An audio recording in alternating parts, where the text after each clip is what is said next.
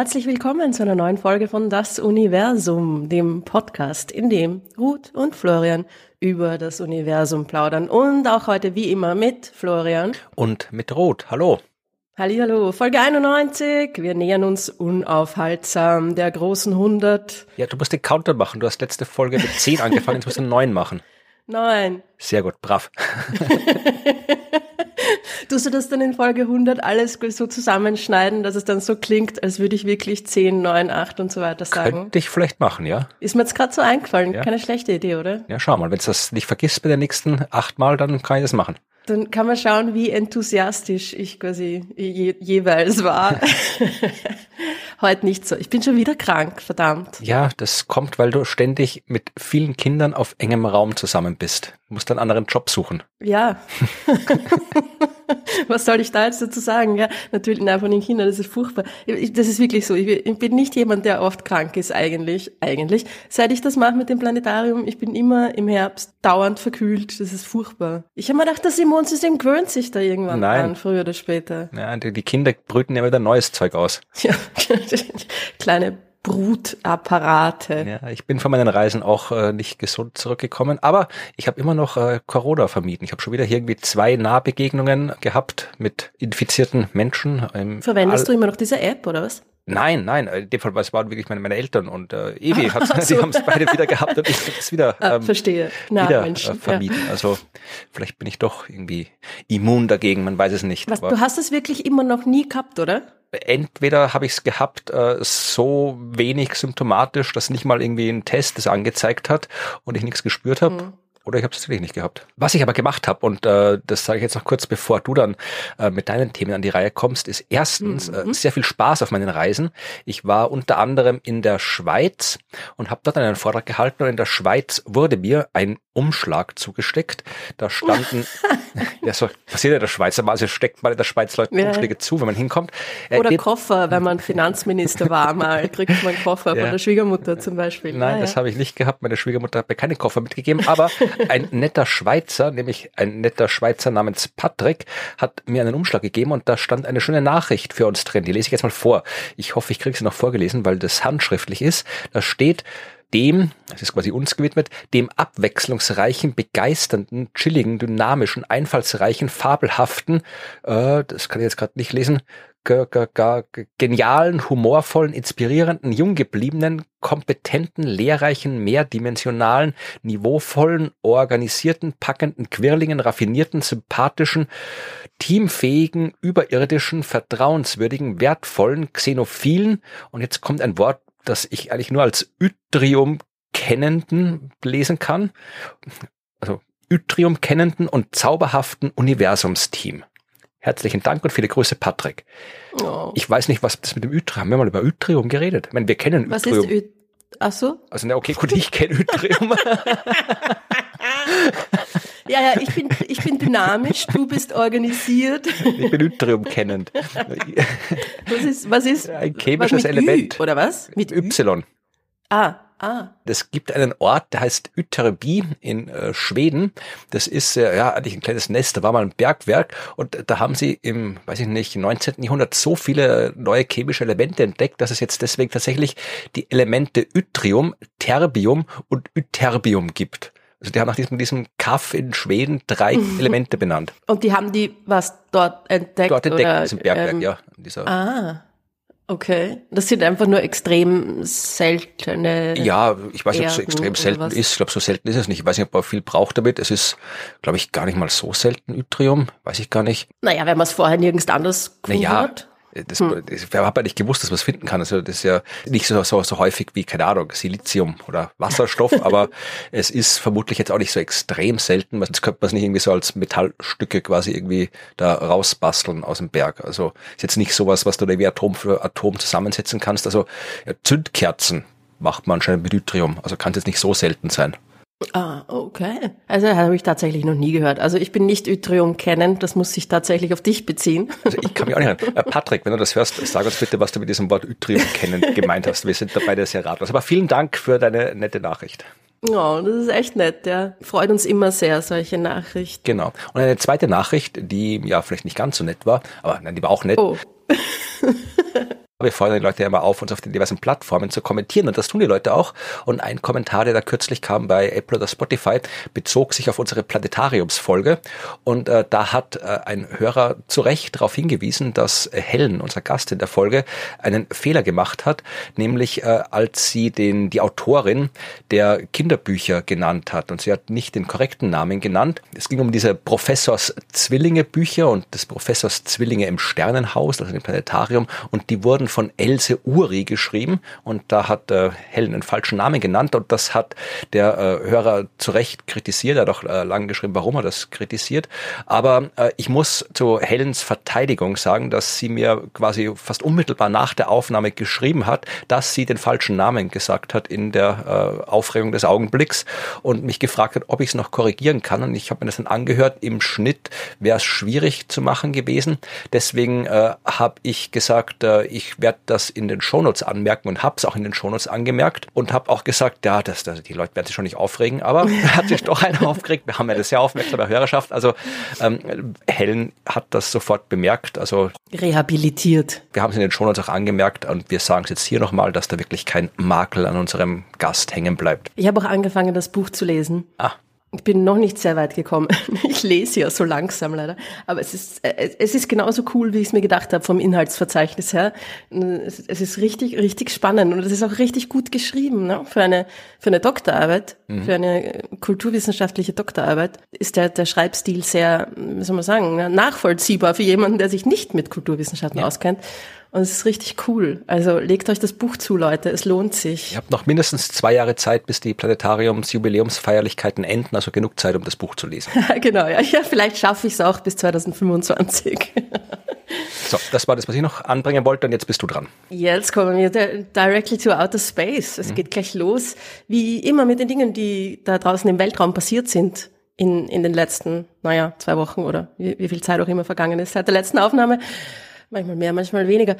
Gleich ein Thema, das äh, dich sehr interessieren wird und worüber du sicher auch vielleicht gleich noch ein paar Worte verlieren kannst. Lucy, Lucy ja. ist an ihrem ersten Ziel vorbeigeflogen, an ihrem ersten Asteroiden. Ja, Dinkinesh. Ist ein Zufallsasteroid quasi, der auf dem Weg liegt, äh, weil sie eigentlich zu den Trojanern von Jupiter will. Aber das war schon geplant, ne? Naja. War nicht Zufall im Sinne von, ähm, oh, was denn das? Äh, ich bin mir nicht hundertprozentig sicher. Also ich weiß, wenn man so Raumsonden irgendwie halt durch den Asteroidengürtel durchschickt, dann schaut man immer, ob man es irgendwie einrichten kann, dass äh, die Raumsonde halt in der Nähe von dem Asteroid vorbeifliegt, was ja nicht so einfach ist, weil im Asteroidengürtel mhm. entgegen üblicher medialer Darstellungen die Asteroiden nicht dicht an dicht stehen. Also da muss man sich wirklich anstrengen, wenn man vorbeifliegen will an so einem Asteroid. Und äh, in dem Fall Fall hat man äh, die Möglichkeit gehabt, an einem Asteroid vorbeizufliegen, sogar an zwei Asteroiden vorbeizufliegen. Es kommt da, glaube ich, noch ein zweiter Asteroid, wo man auf dem Weg ein bisschen was schauen kann. Donald Johansson, genau, da kommt die im April 25 vorbei, die Lucy-Raumsonde. Und äh, Dinkinesh ist eben auch einer. 2023 hat man den erst ausgewählt. Also ich ich habe mich nämlich erinnert, ah, dass wie ich meinen ersten Artikel über Lucy geschrieben habe, habe ich gesagt, bevor äh, die Raumsonde bei den Trojanern ist, wird sie an Donald Johansson vorbeifliegen, also dem Asteroid Donald Johansson. und Dinkinesh hatte ich nicht auf dem Schirm, also den hat man anscheinend äh, erst, man hat ihn entdeckt 1999, also der war schon bekannt, aber äh, anscheinend hat man dann äh, 2023, ähm, Anfang des Jahres, festgestellt, okay, das geht sich auch noch aus, den können wir auch noch mitnehmen. Den nehmen wir noch mit. Und es war, äh, ich glaube, die Sache wert, weil zu aller Überraschung handelt es sich bei Dinkinesh um einen Doppelasteroid. Und das hat niemand gewusst. Ja, also das ist jetzt gar nicht mal so selten, dass Asteroiden Doppelasteroiden sind. Also da hat man Das ist gut, dass du das sagst, weil das wäre gleich meine nächste Frage gewesen. Florian, ist das jetzt wirklich so eine Überraschung oder sind die eh oft doppelt? Naja, wie gesagt, genaue Statistiken kennen wir nicht, weil wir halt, wie gesagt, so viele Asteroiden noch nicht aus der Nähe gesehen haben. Und insofern ist es immer gut, wenn wir einen Asteroid aus der Nähe sehen, selbst wenn es nur kurz ist, wie jetzt hier bei Dinkinesh, dann entdeckt man ja was Neues. Aber wie gesagt, Doppelasteroiden haben wir schon jede Menge entdeckt und man geht durchaus davon aus, dass die häufig sind, weil ja so ein Asteroid ja kein massives Felsdrum ist üblicherweise, sondern dass das eben ja so fliegende Geröllhaufen sind mehr oder weniger. Und wenn zum Beispiel so ein Asteroid da mit einem anderen kollidiert, dann kann sich halt so ein Teil ablösen, aber weil halt die Gravitationskraft der Dinger nicht so wahnsinnig groß ist, werden die dann nicht irgendwie wieder aneinander angezogen und verschmelzen nicht wieder miteinander, sondern fliegen halt dann so nebenbei her. Oder wenn die Rotationsgeschwindigkeit sich erhöht, dann kann so ein Drum abfliegen. Also es gibt jede Menge Möglichkeiten, wie ein Asteroid quasi zu einem Doppelasteroid werden kann. Ganz oft gibt es auch sogenannte Contact Binaries, also Kontakt-Doppelasteroiden. Das sind dann einfach ja zwei Brocken, die quasi einander berühren, aber jetzt nicht irgendwie sonst geologisch verbunden sind. Und da gibt's auch einige. Also wir haben schon einen ganzen Haufen von diesen Doppelasteroiden entdeckt. Ich glaube, einer der bekanntesten ist der Asteroid Ida mit dem Mond Dactyl. Das könnte sogar der erste Doppelasteroid gewesen sein. Da ist die Raumsonde Galileo vorbeigeflogen. Das war ja irgendwo in den 90ern, glaube ich seitdem haben wir jede Menge entdeckt. Also wer sich erinnert, wie wir über die DART-Mission gesprochen mhm. haben, die auf dem Asteroid gekracht ist, war auch ein Doppelasteroid, Didymos und Dimorphos. Es gibt auch den schönen Asteroid Eugenia. Der hat einen Mond, der Petit Prince genannt wird, weil Eugenia war eine Prinzessin oder eine Kaiserin oder irgendwie sowas und der Sohn von dieser Kaiserin, das war, glaube ich, der kleine Prinz, den der Saint-Exupéry gemeint hat, als er sein Buch über den kleinen Prinzen geschrieben hat, der auf einem Asteroid lebt. Und mhm. weil eben die dieser Asteroid Eugenia, der schon, der schon lange bekannt. Eugenia hat man, man wird man den entdeckt haben, ich glaube so, so, ja, im 19. Jahrhundert, Mitte 19. Jahrhundert hat man Eugenia entdeckt. Das ist auch einer von den großen. Und äh, als man dann da einen Mond entdeckt hat, das war Ende der 90er Jahre, hat man dann gedacht, okay, dann nennen wir den doch nach dem Sohn von dieser Kaiserin und nennen den Petit Prince. Und das ist der Asteroid, quasi nicht der, der Asteroid, auf dem der kleine Prinz gewohnt hat, aber der Asteroid, der nach dem kleinen Prinz benannt ist. Weißt du noch, wie der Asteroid vom kleinen Prinzen genannt wurde? Boah, der, der hatte eine Nummer, ne? Ja, ja, der hat nämlich eine, eine Nummer, die tatsächlich nicht äh, dem entsprechenden Asteroidenbenennungsschema entspricht. Da hat der Antoine Saint-Exupéry ein bisschen geschlampt. B612. B612. Das B wusste ich noch. Das B ist mir irgendwie in Erinnerung geblieben, aber... Ähm, so heißen halt Asteroiden nicht, weil äh, die Asteroidennummern, die haben Nummern- und Buchstabenkombinationen, aber die sind nach ihrem Entdeckungsjahr benannt. Das heißt, es müsste eine Jahreszahl sein und dann Nummern und mhm. Buchstaben. Mhm. Aber, um das Thema abzuschließen, man hat im Oktober 93 einen Asteroid entdeckt, der den Namen Besistus trägt, also B612 auf Französisch. Ah, ich habe mir gedacht, wie siehst du's? wie siehst du's? Wie siehst du's? So wie Spanier, wie siehst du's sagen würden, ja. Äh, okay, das heißt, es gibt den schon auch dann jetzt im Nachhinein. Ja. Und äh, für die ganz, ganz argen Zahlen-Nerds, der Asteroid, alle Asteroiden haben ja auch eine fortlaufende Nummer. Und die fortlaufende Nummer von Besis Dus ist äh, die 46.610.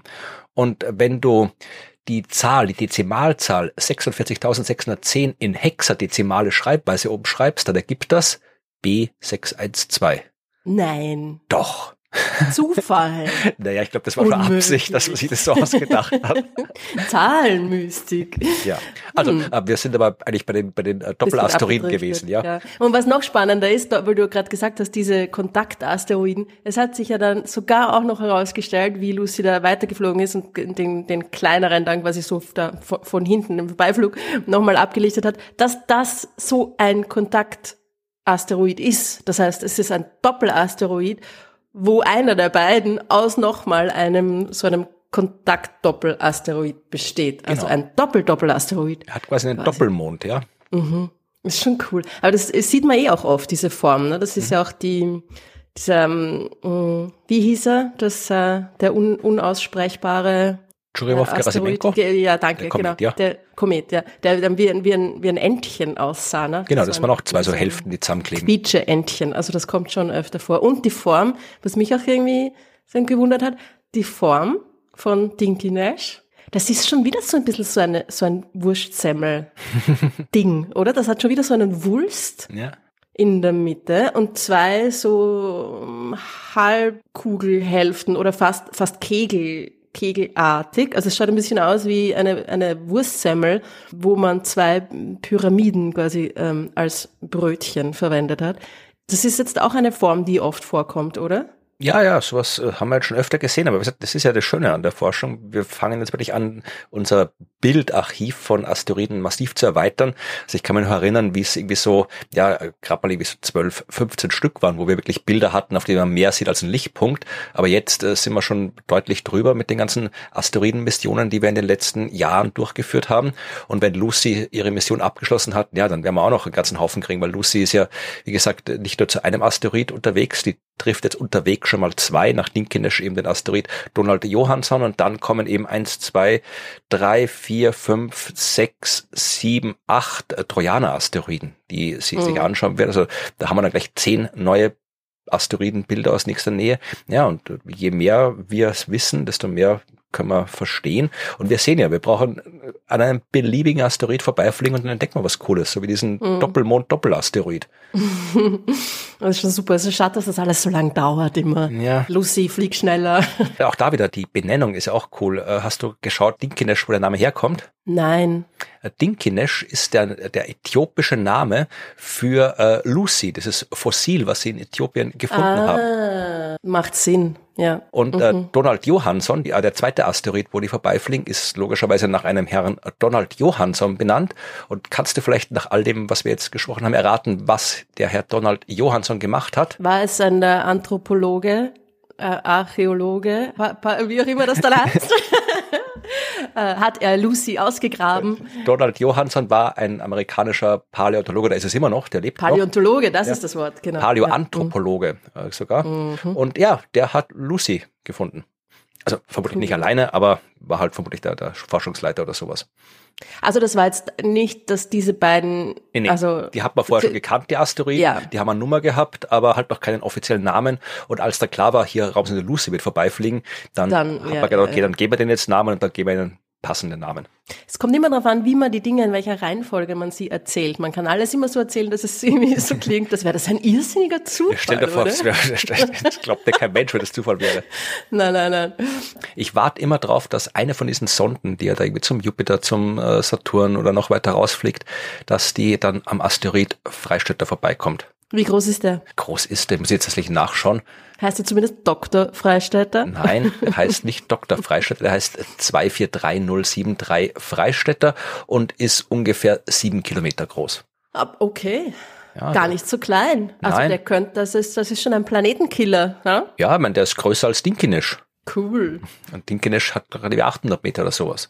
Wer hat den, wer hat den offiziell nach dir benannt? Der äh, André Knövel ist ein, ein Amateur-Astronom. Ach, cool. Das heißt, wenn man einen Asteroiden quasi zum ersten Mal beobachtet, dann kann man den tatsächlich so benennen, wie man möchte. Wenn du ihn entdeckt hast, ja, dann äh, darfst du ihm einen Namen geben. Also sobald die Bahn ausreichend genau bestimmt ist, dann kriegt er ihm eine offizielle fortlaufende Nummer. Das war ihm bei hm. mir die Nummer 243073, also der 243.073. Asteroid, der eine Nummer bekommen hat. Und sobald die Nummer da ist, äh, kann die Person, die den Asteroiden entdeckt hat, äh, diesem Asteroid einen Namen geben. Und ja, äh, der André, ich habe ihn natürlich auch getroffen, als er mir dann den Asteroid übergeben hat. Der ist eigentlich ein Meteorologe vom Beruf her, macht aber auch sehr viel halt so Astronomie. Und wie gesagt, ich neige immer dazu, nicht Amateurastronomie zu sagen, weil wenn du unbekannte Asteroiden entdeckst, dann bist du jetzt nicht unbedingt ein Amateur. Also das ist das schon ist was. Nicht, das ist schon ein bisschen eine andere Liga, ja. ja. ja. Und, Gut, äh, aber Amateurastronom im Sinne von nicht Berufs. Genau, genau. Das. Ne? Ja. Und äh, das äh, hat er gemacht von der Volkssternwarte Drehbach, die ist in Sachsen.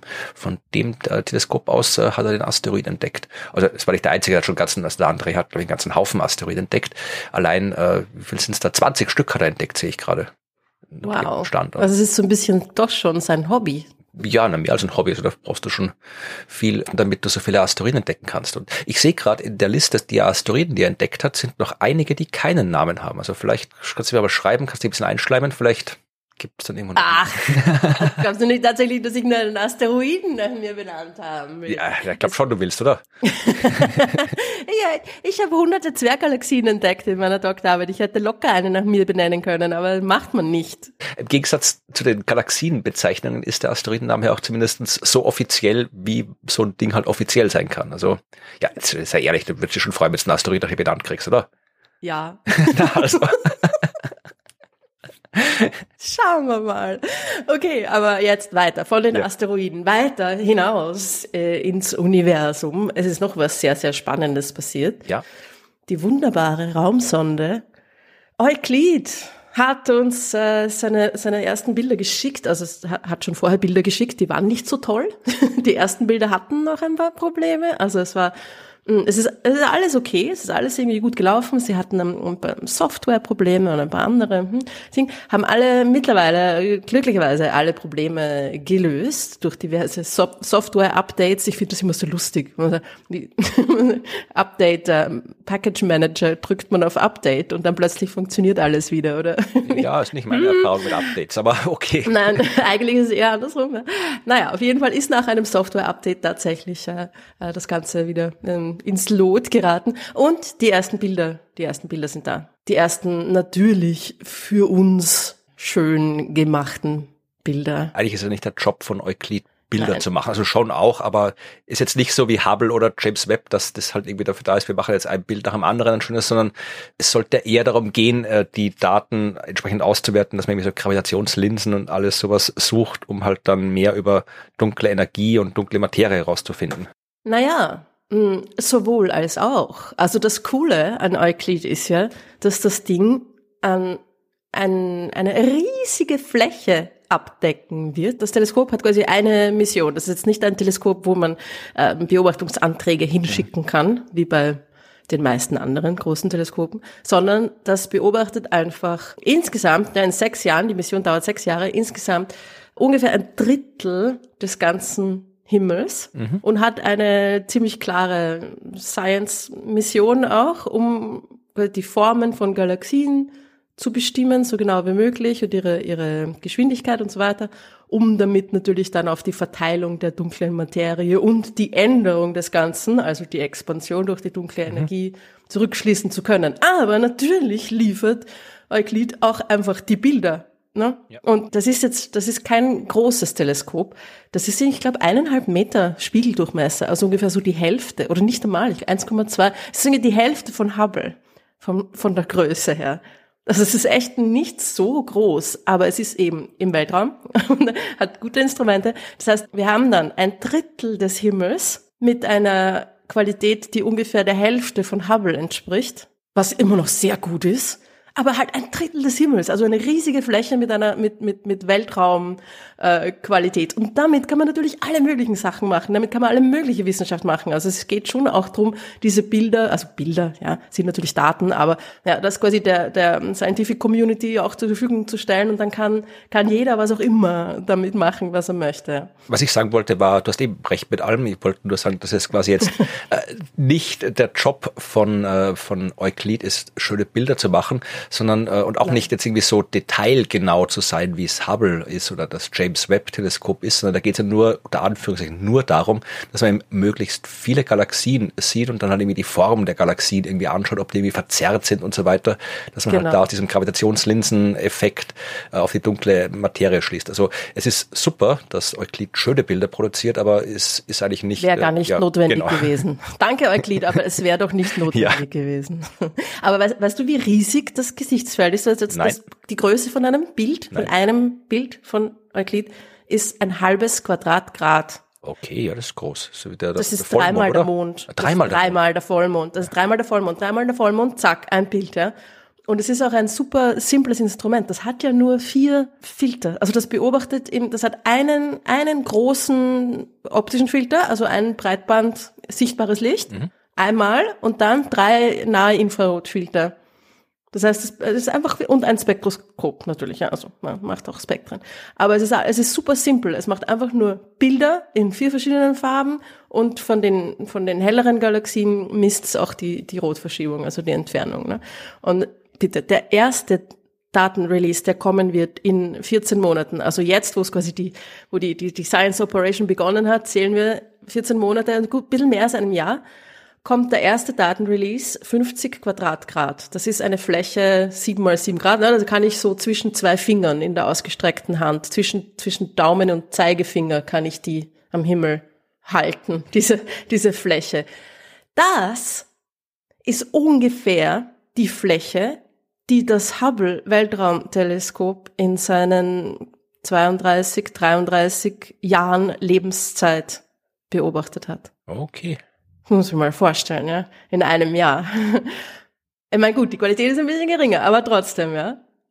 Hubble ist natürlich, macht extrem äh, kleine Aufnahmen, weil sie halt auch so tief gehen. Ja, Euclid geht nicht ganz so tief. Hubble kann tiefer, weil es hm, mehr Sensitivität hat, höhere Auflösung, aber für das, für das, für das Science Goal reicht das vollkommen aus. Und das ist eigentlich ein super simples Instrument. Wahnsinn. Also schon nach einem Jahr kriegen wir das, was Hubble in, in seiner ganzen Lebenszeit irgendwie beobachtet hat. Und dann geht's weiter. Ne? Dann kommt irgendwie 2000 Quadratgrad, 5000, 7000, ich weiß nicht was, und 15.000 Quadratgrad, eben dieser ungefähr ein Drittel des ganzen Himmels ist dann nach sechs Jahren der ja, ich finde, man sollte einfach öfter so in uh, Casual Conversation das Wort Quadratgrad verwenden. ja, um ja. zu schauen, wie das Gegenüber reagiert. Klingt ein bisschen eine Beschimpfung, du Quadratgrad. das könnte man sicher kreativ äh, auch beleidigend ähm, verwenden. Schickt uns eure Lieblingsquadratgrad-Sätze. ja, was ist, also es ist wirklich, ich, meine, ich habe also auch die, die ersten Bilder natürlich angeschaut, ich meine, sie sind schon beeindruckend. Also dieses Bild vom Perseus Galaxienhaufen, was sie da gemacht schon haben. Oder? Ja, ja, das sind irgendwie richtig so, also du siehst halt einen Haufen Galaxien und er schaut auch genau aus wie ein Haufen Galaxien und du erkennst, ja. dass es Galaxien sind, nicht einfach nämlich Lichtpunkte. Also es ist genau, die cool. haben auch, die haben Form und genau darum geht's ja. Ne? Es geht um diese Form. Es geht um die ganz leichte Veränderung der Form die zu messen. Ne? Also es geht schon darum, auch die, die Galaxien im Detail abzubilden, dass man eben ihre, ihre Form genau genug messen kann, dass man daraus deduzieren kann, ob die äh, da irgendwie sich verändert hat, diese Form durch die dazwischenliegende Masse. Natürlich weiß man nicht, wie die Galaxie ursprünglich ausgeschaut hat, aber es ist halt natürlich wieder mal eine statistische Geschichte. Ich nehme an, dass die Formen von Galaxien, ihre Orientierung mehr oder weniger gleich verteilt ist. Das gibt da natürlich, das ist nicht ganz so, aber es gibt viele Dinge, die da natürlich auch in die statistische Analyse schon mit hineinfließen viele Korrekturfaktoren und so weiter. Aber im Grunde ist es eine statistische Geschichte, wenn ich annehme, dass die Formen der Galaxien, wenn da nichts dazwischen wäre, dann sollten die alle mehr oder weniger gleich verteilt sein und ich messe wie sind die miteinander korreliert? Sind, gibt's da irgendwo welche, die da plötzlich alle länglich in eine Richtung schauen? Mhm. Dann weiß ich, ah, da ist irgendwas, was diese Formen eben länglich in die eine Richtung verzieht. Und das ist die dunkle Materie, die da dazwischen liegen muss. Ja. Kurze Frage, wenn du sagst, die Formen verzieht die dunkle Materie, meinst du, dass wirklich die dunkle Materie die reale Form der Galaxien verzogen hat oder dass das Nein, die dunkle Materie das Licht so verzerrt ja. hat auf dem Weg zu uns? Genau. Okay, weil es kann ja durchaus sein, wenn da wie größere Mengen dunkle Materie sind, dass die wirklich durch die Anziehungskraft die Form der Galaxie verändern. Aber da geht es wirklich um das dass die dunkle Materie quasi den Raum verzerrt und das Licht von der Galaxie bewegt sich durch den verzerrten Raum zu uns und deswegen schaut die Galaxie verzerrt aus. Genau. Okay. Und zwar aber nur ganz schwach. Ne? Das ist dieser Weak Lensing. Das sind nicht diese riesigen Gravitationslinseneffekte, die man kennt, wo man wirklich dann einfach nur eine, eine total ähm, bogenförmig verzogene mhm. Lichtfleck am Himmel dann noch mehr sieht von einer Galaxie, die ursprünglich mal rund war, sondern es sind ganz leichte Veränderungen.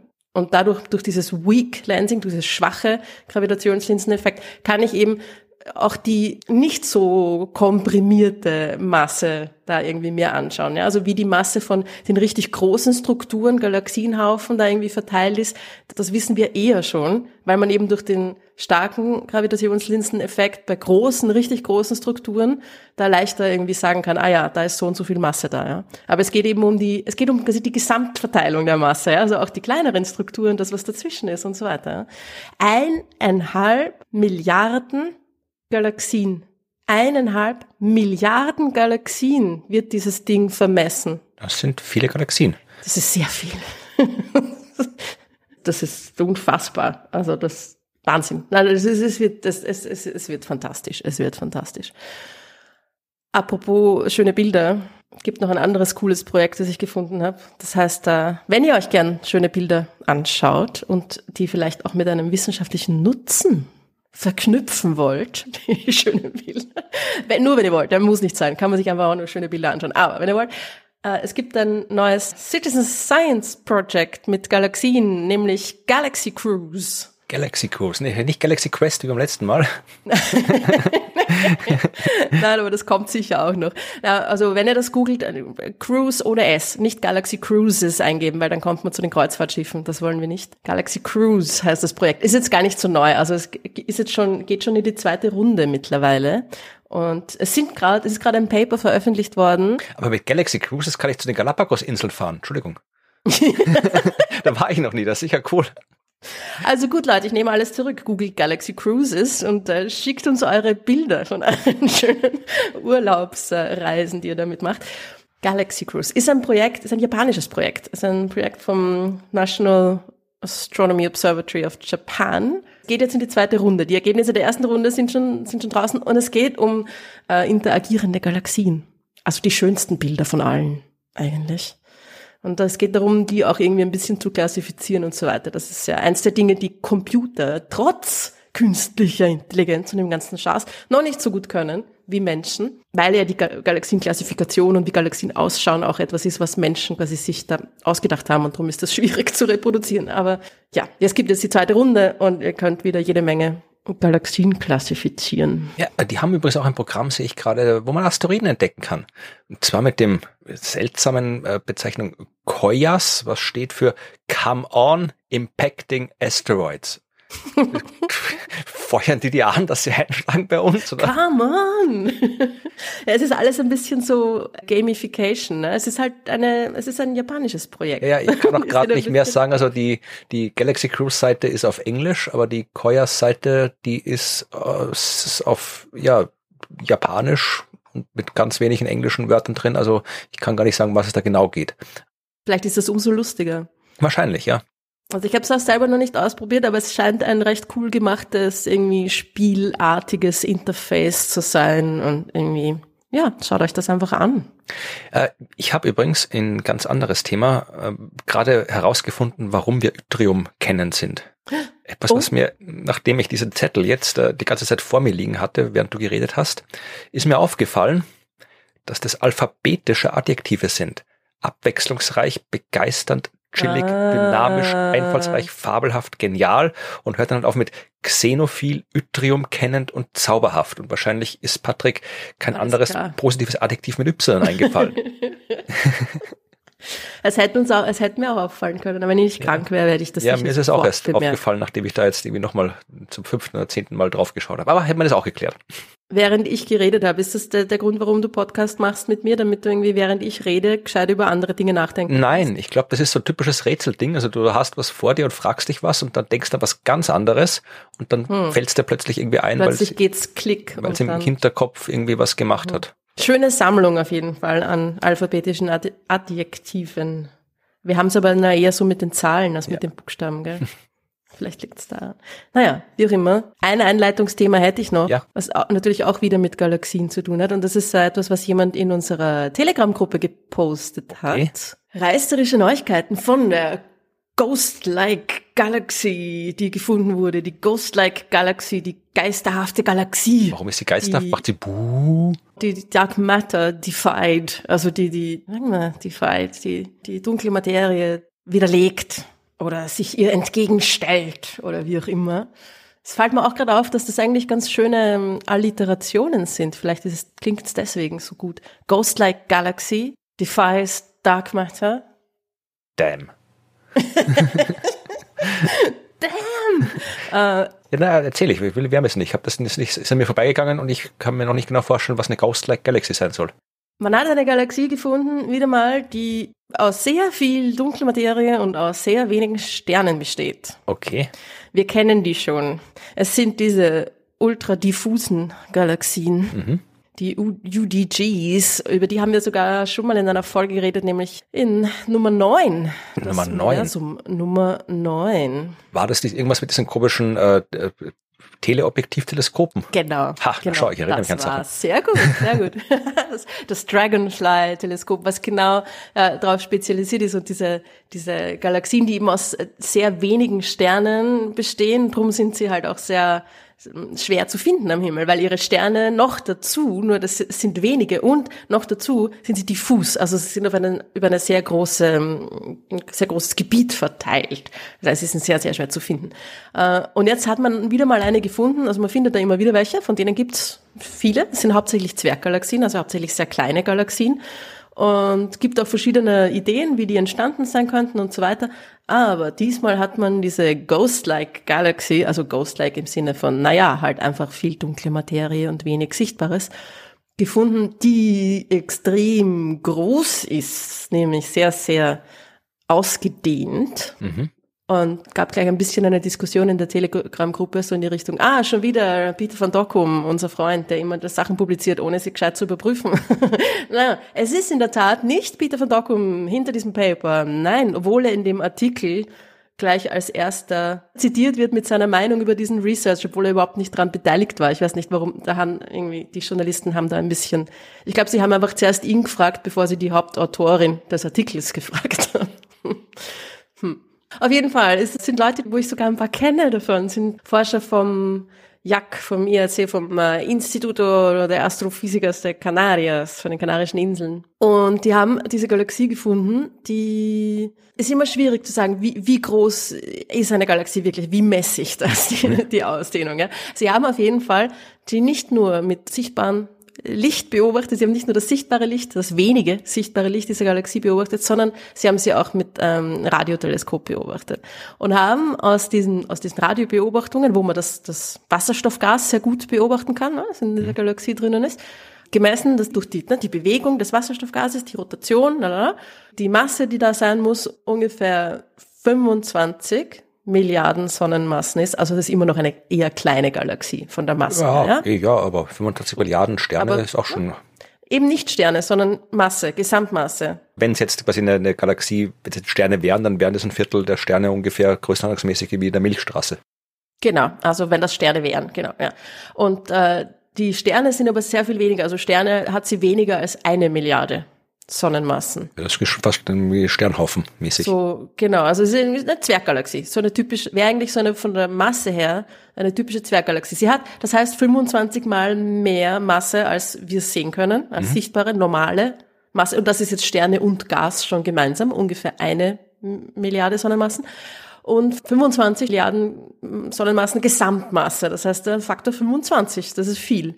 Okay. Ist jetzt aber nicht so crazy wie diese, wie manche dieser diffusen Zwerggalaxien, die ja bis zu ein paar hundertmal mehr dunkle Materie enthalten können als normale. Ja, also das ist jetzt nicht so schlimm. Es ist ein bisschen, also von ihrer Masse her, von, von ihren Sternen her ist sie wie die, wie die kleine Magellansche Wolke.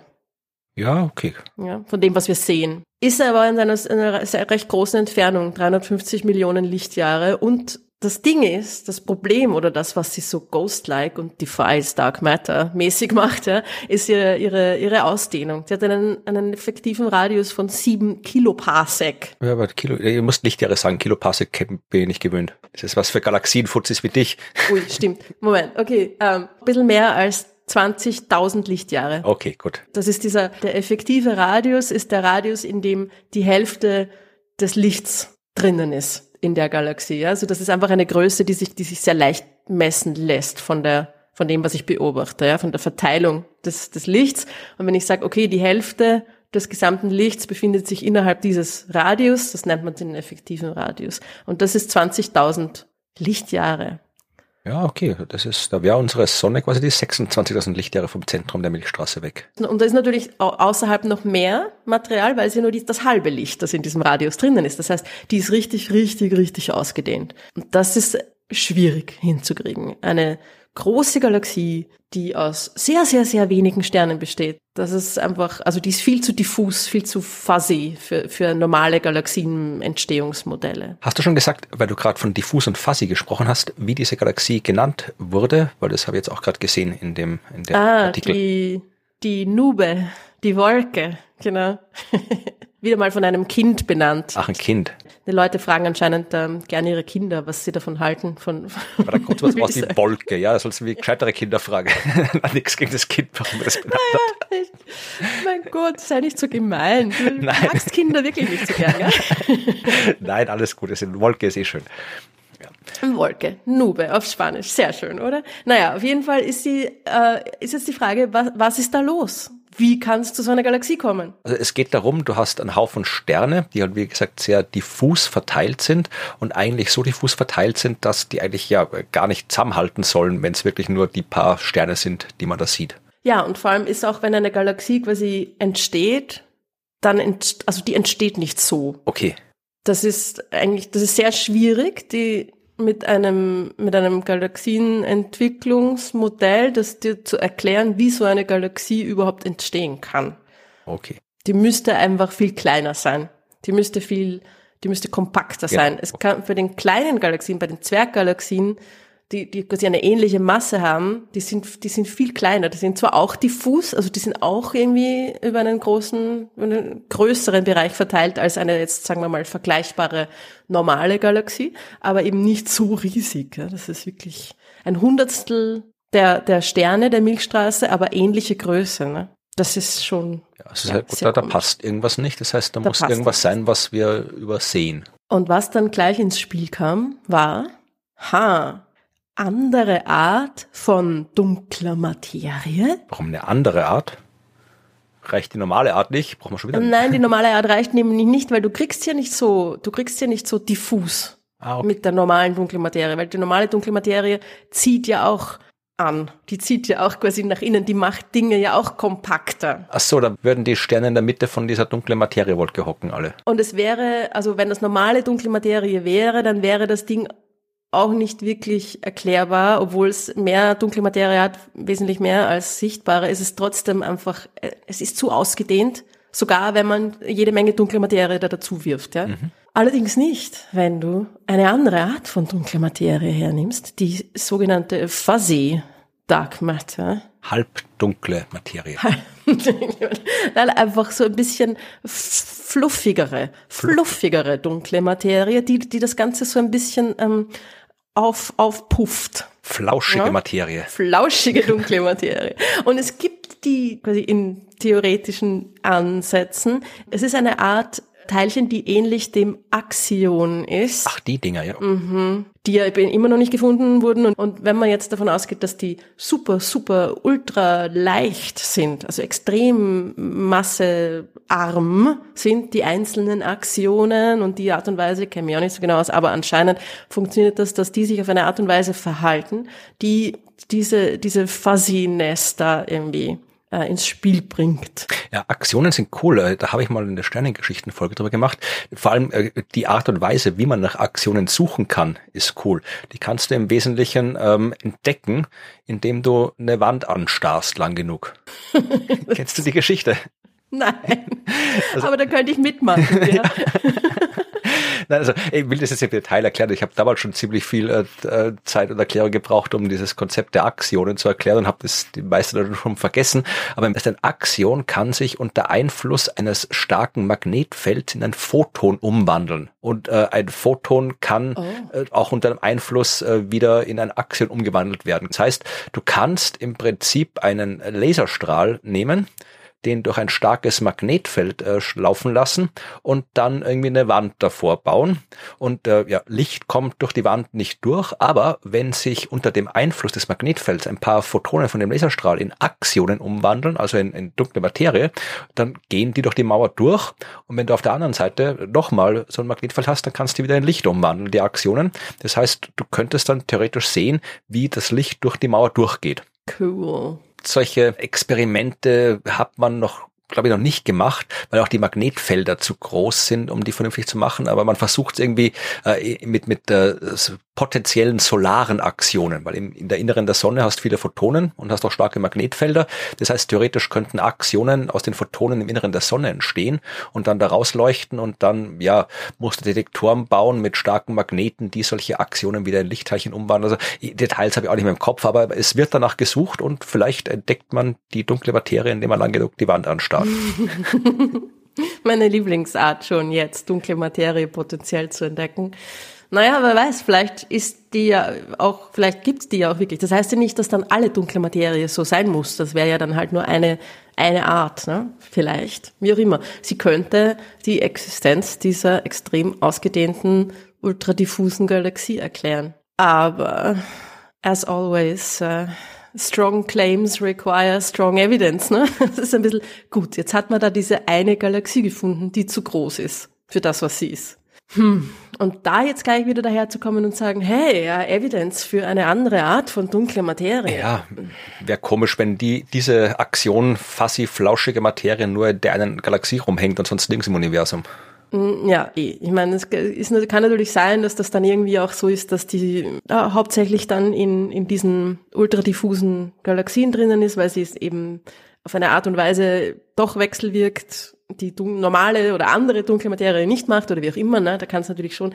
Aber es ist wieder so ein bisschen so rundum Erklärung, wo man dann schon sich denkt, ja, aber vielleicht ist es doch einfach dann doch auf eine andere Art und Weise entstanden, die halt eine, quasi, es ist eine Ausnahme, ne? Vielleicht ist es einfach eine Ausnahmegalaxie. Wenn ich jetzt da irgendwie da draußen, keine Ahnung, 100 solcher Galaxien finde und die als quasi ähm, Sample untersuche und die haben alle ähnliche Eigenschaften, die genau auf die Anwesenheit dieser Fuzzy Dark Matter rückschließen lassen, dann ist das schon was anderes.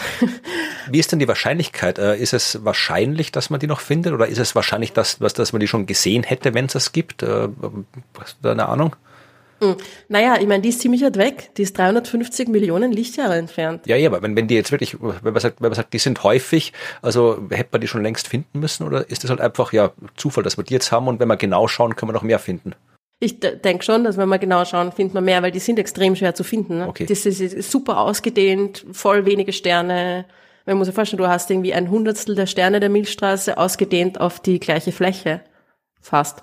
Also das ist schon etwas, was jetzt nicht so leicht zu beobachten ist. Auf der anderen Seite, es ist doch eine Milliarde Sterne oder, oder wie auch immer, 500 Millionen, wie auch immer, ne? Das ist jetzt auch nicht nix. Weiß ich jetzt gerade gar nicht, wie da die, wie da die Statistiken sind, ob wir die schon hätten sehen müssen, wenn es davon genug gäbe. Aber das ist wieder mal so ein, es ist so ein Ad-Hoc-Ding, ne? Ich habe ein Objekt, das komisch ist, das ich nicht gescheit erklären kann und dann mache ich da gleich die Grand Claims da draus. Das ist, ähm, man braucht diese Claims natürlich, wenn man etwas publizieren will. Das soll spannend sein. Hm, ja, ich verstehe warum. Und sie sagen das auch. Also auch schon in dem Newsartikel, dass es möglich wäre, dass es eine mögliche Erklärung wäre, diese andere Art von dunkler Materie, aber dass es noch, äh, ja, man braucht mehr Daten und mehr Evidence und so weiter und so fort. Also sagen, sagen sie auch selber. Wie immer. Wir brauchen, wir brauchen mehr Daten. Dann muss mehr beobachtet werden. Es muss mehr beobachtet werden. Ganz allgemein, ja. Oder auch mehr gerechnet werden, ne? Ja, von mir aus Weil kann man auch mehr rechnen. Ich habe nichts gerechnet. Beides. Also mehr beobachten. Aber das tun wir ja sowieso. Also ich glaube, auf der Beobachterseite ist gerade irgendwie, es gibt gerade sehr viele Daten von sehr vielen neuen Dingen, wo noch nicht so richtig vielleicht gut genau simuliert und gerechnet wurde. Und genau das ist jetzt auch das Thema der die Hauptgeschichte, obwohl wir jetzt eh schon wieder so lang reden. Ich sagen, ich dachte, das wäre die Hauptgeschichte, über die wir jetzt gesprochen nein. haben. Nein, nein, nein, nein, es gibt noch eine zweite Hauptgeschichte, es gibt also. eine andere Hauptgeschichte. Aber es hat schon, es ist irgendwie ähnlich, es ist ein anderes Thema, aber es ist ähnlich. Ne? Es geht darum, dass man einfach etwas beobachtet, etwas beobachtet hat, erst kürzlich und gleich da ein, ein, ein Riesending draus macht, ein riesen, ein riesen Claim draus macht. Es geht um die James Webb Beobachtungen der ersten Galaxien, um diese zu viele, zu hell, zu groß für ihre junge Zeit des Universums. Ja. Wo man dann gesagt hat, ja, die müssen alle schon viel früher entstanden sein, als wir dachten, dass Galaxien entstanden sein könnte und wo dann irgendwie, mhm. ja, das Universum ist älter als gedacht oder irgendwie so ein Quatsch, was genau. dann alles genau. gekommen ist. Ja, okay. Und der ganze Quatsch und wie, wie, es ist vielleicht alles irgendwie sowieso anders und, und unsere kosmologischen Modelle passen nicht dazu. Ne? James Webb hat Dinge beobachtet, die den Urknall widerlegen und die unsere kosmologischen Modelle widerlegen. Und das war schon ein bisschen, also das war schon ziemlich auch in den Medien und auch in der, in der Scientific Scientific Community da irgendwie so, hm, brauchen wir, brauchen wir irgendwie schon wieder Adaptionen unseres kosmologischen Modells, das ist wie die Crisis in Cosmology sowieso, ne, und so weiter. Und jetzt haben sich ein paar Leute das Ding auf der Simulationsseite genauer angeschaut. Okay, Leute, die sich auskennen und einfach so ein paar Leute. Ich glaube schon, Leute, die sich auskennen. okay. es war zuerst mal, also ähm, es haben ein paar Leute auch schon gesagt, wie diese Beobachtungen eben herausgekommen sind und so weiter. Erstens, wir sehen diese Galaxien, wir sehen mehr von diesen frühen Galaxien als erwartet, weil Webb einfach besser ist, als wir gedacht haben. Mhm. Das ist ja etwas, was wirklich stimmt. Das beobachtet schärfer, als man eigentlich quasi erwartet hat. Und die Daten sind viel besser, viel genauer und so weiter. Und darum sehe ich auch eigentlich schon mehr. Also wir waren alle überrascht, wie viel man da jetzt schon sieht. Das ist, war schon ein Punkt. Aber, der zweite Punkt, die Simulationen, unsere Simulationen vom Universum und vor allem vom frühen Universum. Es ist immer so bei den Simulationen, ne, im Großen und Ganzen stimmt das schon ziemlich gut und wir wissen schon ziemlich gut, wie Galaxien entstehen, wie, wie, sie, wie sie sich im Laufe ihres Lebens entwickeln. Aber gerade am Anfang, ja, gerade am Anfang des Universums, da ist es ziemlich arg zugegangen und da sind, waren ziemlich viele Prozesse am Laufen, die es jetzt auch so in unserem Present Day Universe, in unserem normalen, langweiligen Universum der Gegenwart, danke, vielleicht gar nicht mehr so gibt und dass man die einfach in diese Simulationen einfließen lässt, beziehungsweise überhaupt einfach mal die Auflösung der Simulationen sich anschaut. Mhm. Und das ist jetzt passiert in einem neuen Artikel, der gerade rausgekommen ist, jetzt im Oktober, war das irgendwann, ja, oder Ende September war das schon, von einem Typ, dessen Namen ich noch nie gehört habe, der an einer Universität ist, das, deren Namen ich auch noch nie gehört habe. das geht schon los. Nein, also ein, ein PhD-Student, Joe McCaffrey ist der Erstautor dieses Papers und er ist ähm, Doktorand an der, äh, spricht man sicher anders aus, egal, Maynooth University in Irland.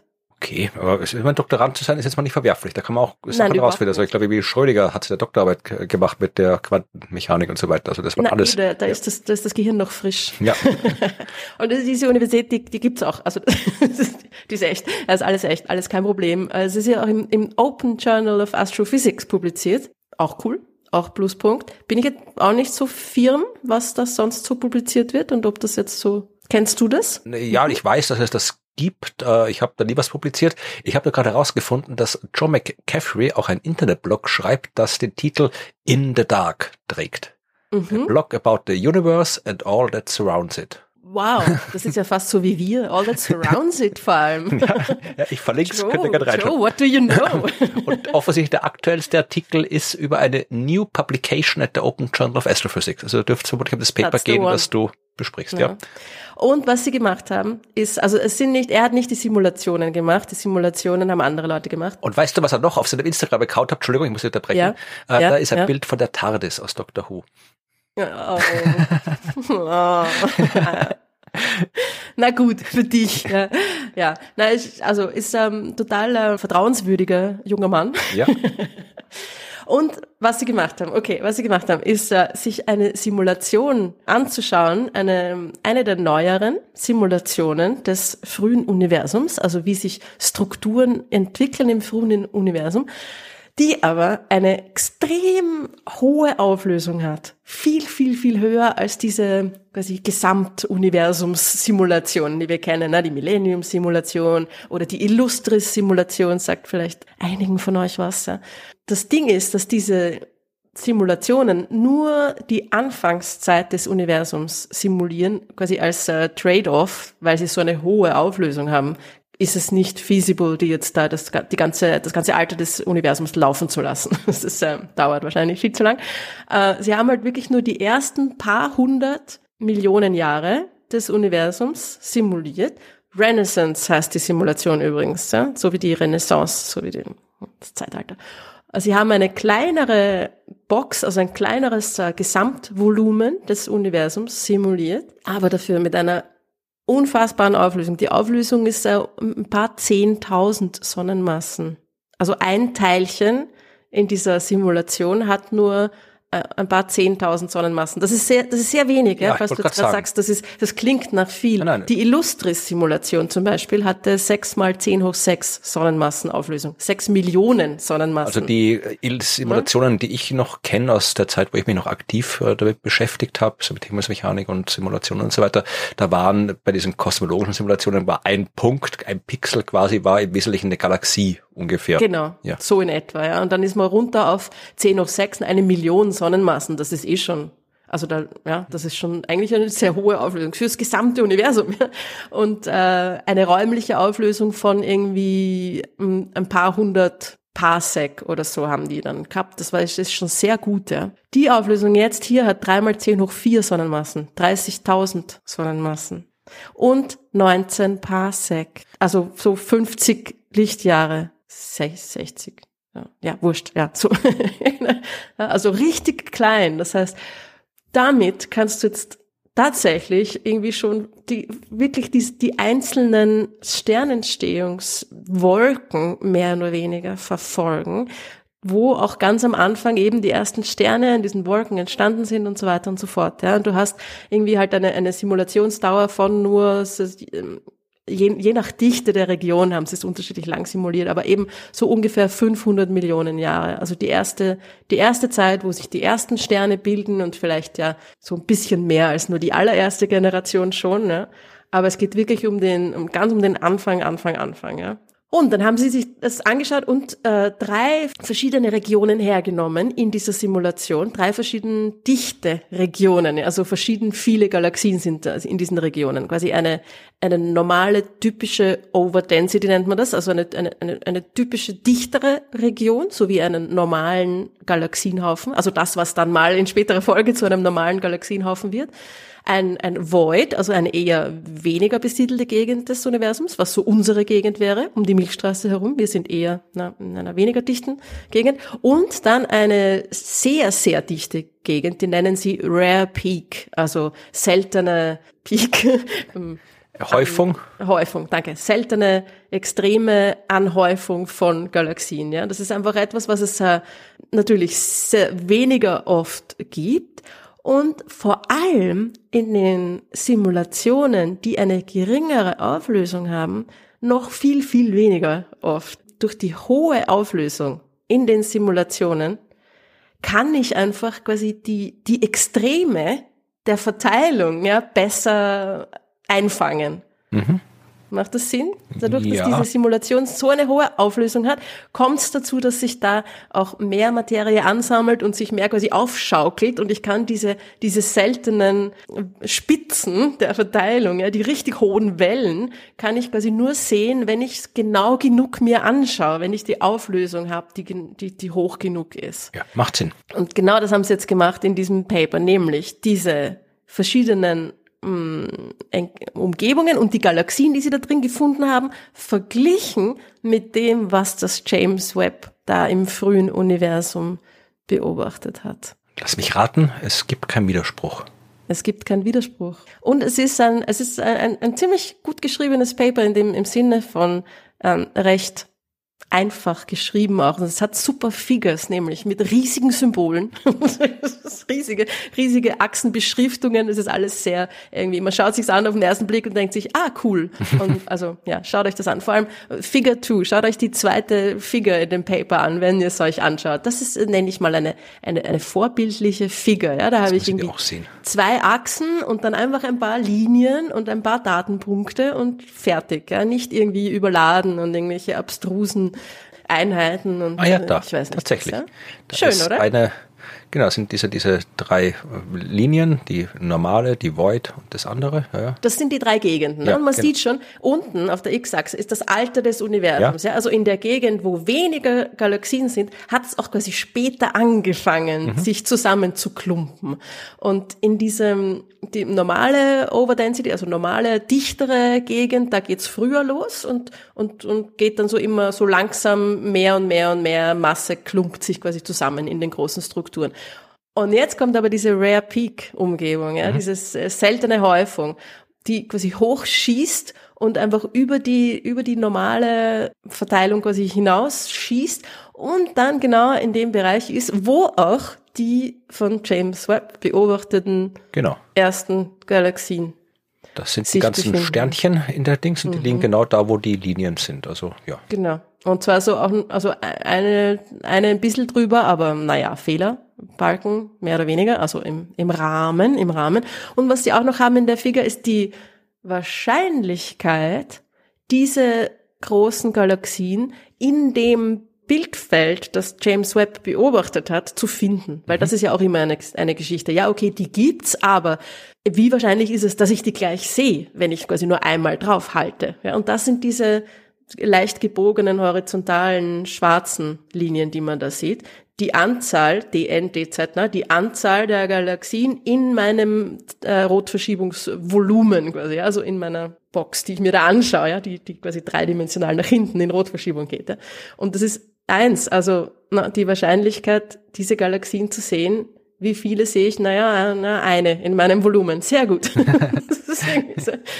okay, es ist jetzt nicht wahnsinnig genau die Linie mit äh, 1 zu 1000 liegt gleich darüber, aber trotzdem, es ist äh, größenordnungsmäßig, ja, mehr oder weniger einfach kein Problem, diese Galaxien im frühen Universum zu haben, wenn nur meine Simulationsauflösung groß genug ist. Und ich brauche nicht einmal da, daherkommen mit irgendwelche Modelle anpassen oder da noch da irgendwas äh, anfügen und so weiter. Ja. Es ist also ein Fall von wegen, wo die Leute, die beobachtet haben, die Modellierungen nicht genau genug angeschaut haben, als sie herausfinden wollten, ob das, was sie beobachtet haben, vernünftig ist oder nicht. Naja, es ist halt einfach eine ziemlich große Arbeit, da erstens mal die Beobachtungen zu machen, die Beobachtungen zu interpretieren und dann auch noch sich anzuschauen, welche Arten von Simulationen gibt es überhaupt da draußen. Man kann ja nicht alles machen, also irgendwie, ja. Bevor ich ein Paper veröffentliche, wo ich sage, ja, wir haben die Urknalltheorie widerlegt, dann frage ich mal ein paar Leute aus der Theorie, was die davon halten. Ja, das vielleicht schon. Ob die irgendwie vielleicht was dazu zu sagen haben und da kann man ja gemeinsames Paper schreiben. Aber ich verstehe schon, ja klar, man möchte halt möglichst schnell irgendwie seine Daten raus haben, ja.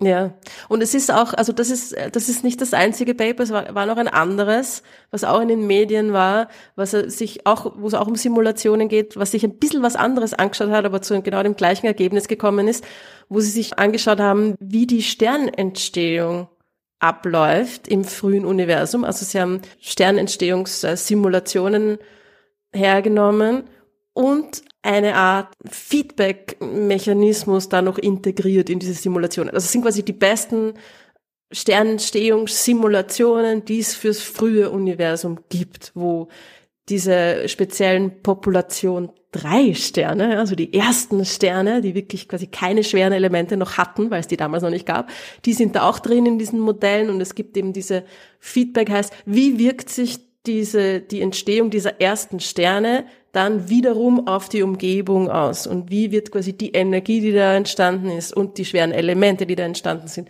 wieder zurückgemischt, zurückgefüttert, Feedback, ne? Zurückgefüttert in die Wolke, aus der dann die, die nächste Sterngeneration entsteht und so weiter. Ja. Und sie haben verschiedene, äh, alle möglichen Prozesse da auch integriert und bla bla bla. Wie gesagt, State of the Art, beste Sternentstehungssimulation, die wir haben. Und dann sich angeschaut, wie hell werden die Galaxien, wenn, wenn ich all diese Prozesse da mit einbeziehe und so weiter und wenn ich, äh, wenn eben die Sternentstehung bursty, also explosionsartig verlauft, wie sie ja wahrscheinlich auch im frühen Universum verlaufen ist. Nicht steady, nicht einfach so schön gemächlich, sondern durch diese ganzen Feedback-Prozesse, das war eine, eine riesige Explosion, wo extrem viele Sterne in extrem kurzer Zeit auf einmal entstanden sind. Und genauso finden sie in ihren Simulationen ohne irgendwie Modelle zu ändern, ohne jetzt zum Beispiel die, die IMF, über die wir ja auch schon geredet haben, die, diese anfängliche Massefunktion, mhm. die Masseverteilung der Sterne, die entstehen. Wie viele Sterne entstehen mit welcher Masse, wenn sie entstehen? Ja. Und das war ja auch immer schon ein Thema. Vielleicht muss man die ändern, vielleicht war die anders im frühen Universum. Haben sie nicht einmal. Also ich glaube ein bisschen schon, aber es ist jetzt nicht irgendwie eine, eine, ein, ein ganz anderes äh, Modell, das da verwendet werden muss, um das, um die, um die Beobachtungen zu reproduzieren. Sie haben quasi schon mit neuen Feedback-Mechanismen und bla bla bla da in ihren Simulationen da gearbeitet, aber es, man muss nicht jetzt was großartig an den großen Hebeln, sagen wir jetzt mal, drehen, damit ich die Helligkeit der Galaxien reproduzieren kann. Die können wirklich so hell werden und das heißt, die sind auch gar nicht so super massereich wahrscheinlich, wie wir glauben, weil sie einfach viel, viel heller sind durch diese explosionsartige Sternentstehung. Okay, also ich habe auf der einen Seite die, die Simulationen der Strukturentwicklung, die mir sagen, ja, es gibt diese großen Strukturen schon so früh im Universum. Und zweitens die Sternentstehungssimulationen, die mir sagt, ja, die Galaxien können auch super hell werden durch diese explosionsartige Sternentstehung. Das heißt, die sind vielleicht auch nicht einmal so mega massereich, wie, wie wir glauben. Also es, es passt beides zusammen in die richtige Richtung. Alles gut. Die Wissenschaft James Webb recht. hat die Kosmologie nicht äh, zerstört. Wir haben immer noch die, die, die kosmologische Krise mit der Hubble-Konstante. Hubble, ich sollte nicht mehr Konstante sagen, mit dem Hubble-Parameter. Das, das ist wieder ein anderes Thema. Okay, die schieben wir jetzt nochmal irgendwie auf die Seite. Aber zumindest äh, die, die ersten Galaxien, die wir im Universum beobachten, die James Webb im Universum beobachtet hat, sind perfectly fine. Na, das ist doch schön, wenn was perfectly fine ist. Ich habe es heute wieder ein bisschen mit Englisch, gell? Ich muss Ja. mich ein bisschen mehr bemühen. Ich schieb's auf, auf die Erkältung. Ja, ja, wunderbar. so viel dazu. Das ist ja cool. Alles okay da draußen. Doch schön, wenn mal so eine Geschichte mit einem Happy End endet und nicht irgendwie mit, wir haben keine Ahnung, was abgeht. Ja, und wenn eben nicht dieses, ah, wir brauchen wieder neu, alles ist Ding, breaking everything und so, ne? Es ist immer so ein bisschen reißerisch und weil das halt auch vielleicht dann sich mehr Leute anschauen, wenn es so reißerisch ist. Aber es ist ja auch nicht immer notwendig und das ist auch schön, wenn nicht immer alles so super anders und Ja, es ist eh cool, wenn in der Wissenschaft Dinge kompliziert sind oder wenn überraschend sind, weil dann weiß man was Neues, aber es ist auch durchaus mal schön, wenn man sagt, okay, das passt jetzt so. Das haben wir, wir haben es verstanden, offensichtlich, weil das passt alles. Kompliziert genug ist es ja sowieso. Genau. Da braucht man sich keine Sorgen machen. Kompliziert waren auch äh, eure Fragen. Nein, gar nicht. ja, ich habe ein paar nette Fragen ausgesucht. Ja, bitte. Die jetzt so mehr oder weniger so ein bisschen zu dem Thema passen. Die erste Frage kommt von Holger, der sagt, er ist selber ein Naturwissenschaftler und freut sich immer, wenn Leute ihm quasi Fragen stellen, die, die irgendwelche Phänomene auf ganz einfache Art und Weise erklären. Ne? und sagen so, ich weiß, ich habe mir überlegt, es könnte so und so sein. Und genau das hat er gemacht. er hat sich überlegt, also äh, die, die Frage, um die es geht, ist eigentlich das Einleitungsthema. Die Zwerggalaxien, die entweder aus sehr wenig dunkler Materie bestehen oder aus sehr, sehr viel. Ja? Warum, fragt er sich, gibt es diese verschiedenen Arten von Zwerggalaxien, diese diffusen Galaxien, die, die extrem viel dunkle Materie haben, diese dunklen Galaxien. Und dann gibt's aber auch solche bei den Zwerggalaxien, die fast gar keine dunkle Materie zu haben scheinen. Es gibt eine, eine riesige Bandbreite. Und wie, wie kann das sein? Und er hat sich jetzt überlegt, ein Szenario, es könnte ja sein, dass das irgendwie durch äh, die Interaktion von Galaxien so passiert, dass eben zwei Galaxien, die aus dunkler Materie und Sternen bestehen, äh, aufeinander zufliegen und durcheinander durchfliegen und die dunkle Materie und die Sterne, die stoßen nicht zusammen, aber das Gas in diesen beiden Galaxien schon. Das heißt, das Gas wird gebremst und du kommst dann im Endeffekt da drauf, dass du dann in der Mitte eine Wolke aus Gas hast, die quasi äh, komprimiert wird und Sterne bildet. Das heißt, du hast neu entstandene Sterne, aber die dunkle Materie und die alten Sterne sind quasi äh, durcheinander durchgeflogen und weitergeflogen, also separiert worden. Die sind jetzt eigene Galaxien, die aus viel dunkler Materie entstehen und die in der Mitte ist eine Galaxie, die aus fast gar keiner dunklen Materie entsteht. Ja, Holger, so ist das. Das ist doch gut. so passiert das. Es ist allerdings ähm, nicht ganz so simpel. Also das ist eine Möglichkeit, wie die Zwerggalaxien entstehen können, durch, äh, durch Interaktionen, durch die Gezeitenwirkung, indem äh, einer kleineren Galaxie quasi ihr Gas äh, rausgerissen wird. Und dann bleibst du zurück mit einer Galaxie, die quasi kein Gas mehr hat, wo sich keine neuen Sterne mehr bilden können und die ist dann irgendwie von dunkler Materie dominiert, weil sich eben nicht genug Sterne quasi ähm, bilden konnten, sagen wir jetzt mal so. Oder du hast dann auch eben aus dem herausgezogenen Gas eine neue kleine Galaxie, wo sehr viele Sterne, aber keine dunkle Materie sind. Das sind diese Tidal Dwarfs, nennt man die, die Gezeiten-Zwerggalaxien. Ne? Jetzt ist es aber so, dass die halt nur in der Nähe von großen Galaxien eigentlich zu finden sind. Und es ist auch ein Problem mit der Stabilität, weil wenn es einer Galaxie plötzlich ihr Gas rauszieht und ihre Sterne, also nur die dunkle Materie zurückbleibt, mehr oder weniger, da, da wird da Materie entfernt und dann ist das Ganze nicht mehr so stabil. Genau das gleiche mit diesen Tidal Dwarfs, die sind auch nicht unbedingt langfristig stabil. Das heißt, ähm, wenn du so etwas findest, was isoliert zu sein scheint, also ohne andere Galaxien drumherum, ist immer die Frage, erstens, wo sind die, wo sind all die anderen? Und äh, wie kann das über so lange Zeit stabil sein? Was ist da passiert? Ne? Also es ist einfach, es ist eine Erklärung, die wahrscheinlich grob so stimmt, was so ist, aber wo wir noch nicht ganz zufrieden sind mit all den Details und den Einzelheiten. Ja. Ja, aber ich finde das eine gute, gute Idee, dass die Hörerschaft das in Zukunft immer so macht. Ihr schickt uns eure Frage, ihr schreibt die Antwort dazu. Sie gleich selber. Wir sagen entweder ja oder nein, denkt nochmal nach. Da sind wir viel schneller mit den Fragen beantworten durch. Stimmt, so machen wir das, ja. Es war auch, ähm, äh, äh, es hat uns auch Dennis eine Frage geschickt, also ein bisschen, äh, ein bisschen ähnlich, auch mit einer naja, nein, nicht ganz. Na egal, ich sag, ich, ich sag mal die Frage. Es geht auch um die dunkle Materie. Und zwar war er mit unserer Erklärung zu den Dark Stars, diesen genau. Sternen, die von dunkler Materie da mit Energie versorgt werden, quasi nicht ganz ähm, glücklich. Oder sie hat ihn, sie hat ihn äh, stutzen lassen und ähm, er hat sich überlegt, wie soll denn dunkle Materie bitte überhaupt eine Antimaterieform haben, die sich auslöschen kann? Weil das mit der Auslöschung, das basiert ja alles eigentlich auf elektromagnetischen Wechselwirkungen, ne? umgekehrte Ladung, es wird jede Menge Strahlung freigesetzt bei der Vernichtung und so weiter. Das heißt, das sind doch genau die Dinge, die dunkle Materie eigentlich nicht kann, Strahlung freisetzen ne? oder Ladung haben oder so. Ja, er fragt sich, wie, wie kann das sein? Das ist eine gute Frage. Hast du eine Antwort drauf? Naja, äh, ja und nein, weil äh, ja und nein, überleg dir das nochmal. Nein, äh, es ist ja so, dass das ja nicht die einzigen Arten sind, auf die Materie anti sein kann. Ja? Also das ist die, bei normaler Materie zeichnet sich die Antimaterieform durch eine umgekehrte Ladung aus. Aber das heißt ja nicht, dass das immer so sein muss. Bei der dunklen Materie könnte es sein, dass eben die dunkle Materie ihr eigenes Antiteilchen ist. Genau, das vermutet man auch bei den Neutrinos, dass die ihre eigenen Antiteilchen sein könnten, aber da gibt es auch Antineutrinos, also da weiß man sehr viel noch nicht über die Neutrinos. Ich habe nur immer mal gelesen, dass Neutrinos vielleicht auch ihre eigenen Kann Antiteilchen sein, sind. Muss nicht sein. Weiß man mhm. nicht. Genau, und bei dunkler Materie weiß man es natürlich auch nicht, weil man noch nicht weiß, woraus die dunkle Materie besteht, ja, aber es könnte sein, dass sie aus einer Art von Elementarteilchen besteht. Wenn sie ein Elementarteilchen ist, die dunkle Materie, dann könnte es sein, dass es die Art und Weise ist, die sich eben selbst quasi auslöschen kann, die ihr eigenes Antiteilchen ist. Na, und da kommt es eben nicht auf die Ladung an und so weiter, sondern auf äh, andere Eigenschaften der, der Materie. Und wir wissen nicht, ob das so ist, weil wir nicht wissen, woraus dunkle Materie besteht. Es könnte sein. Ne?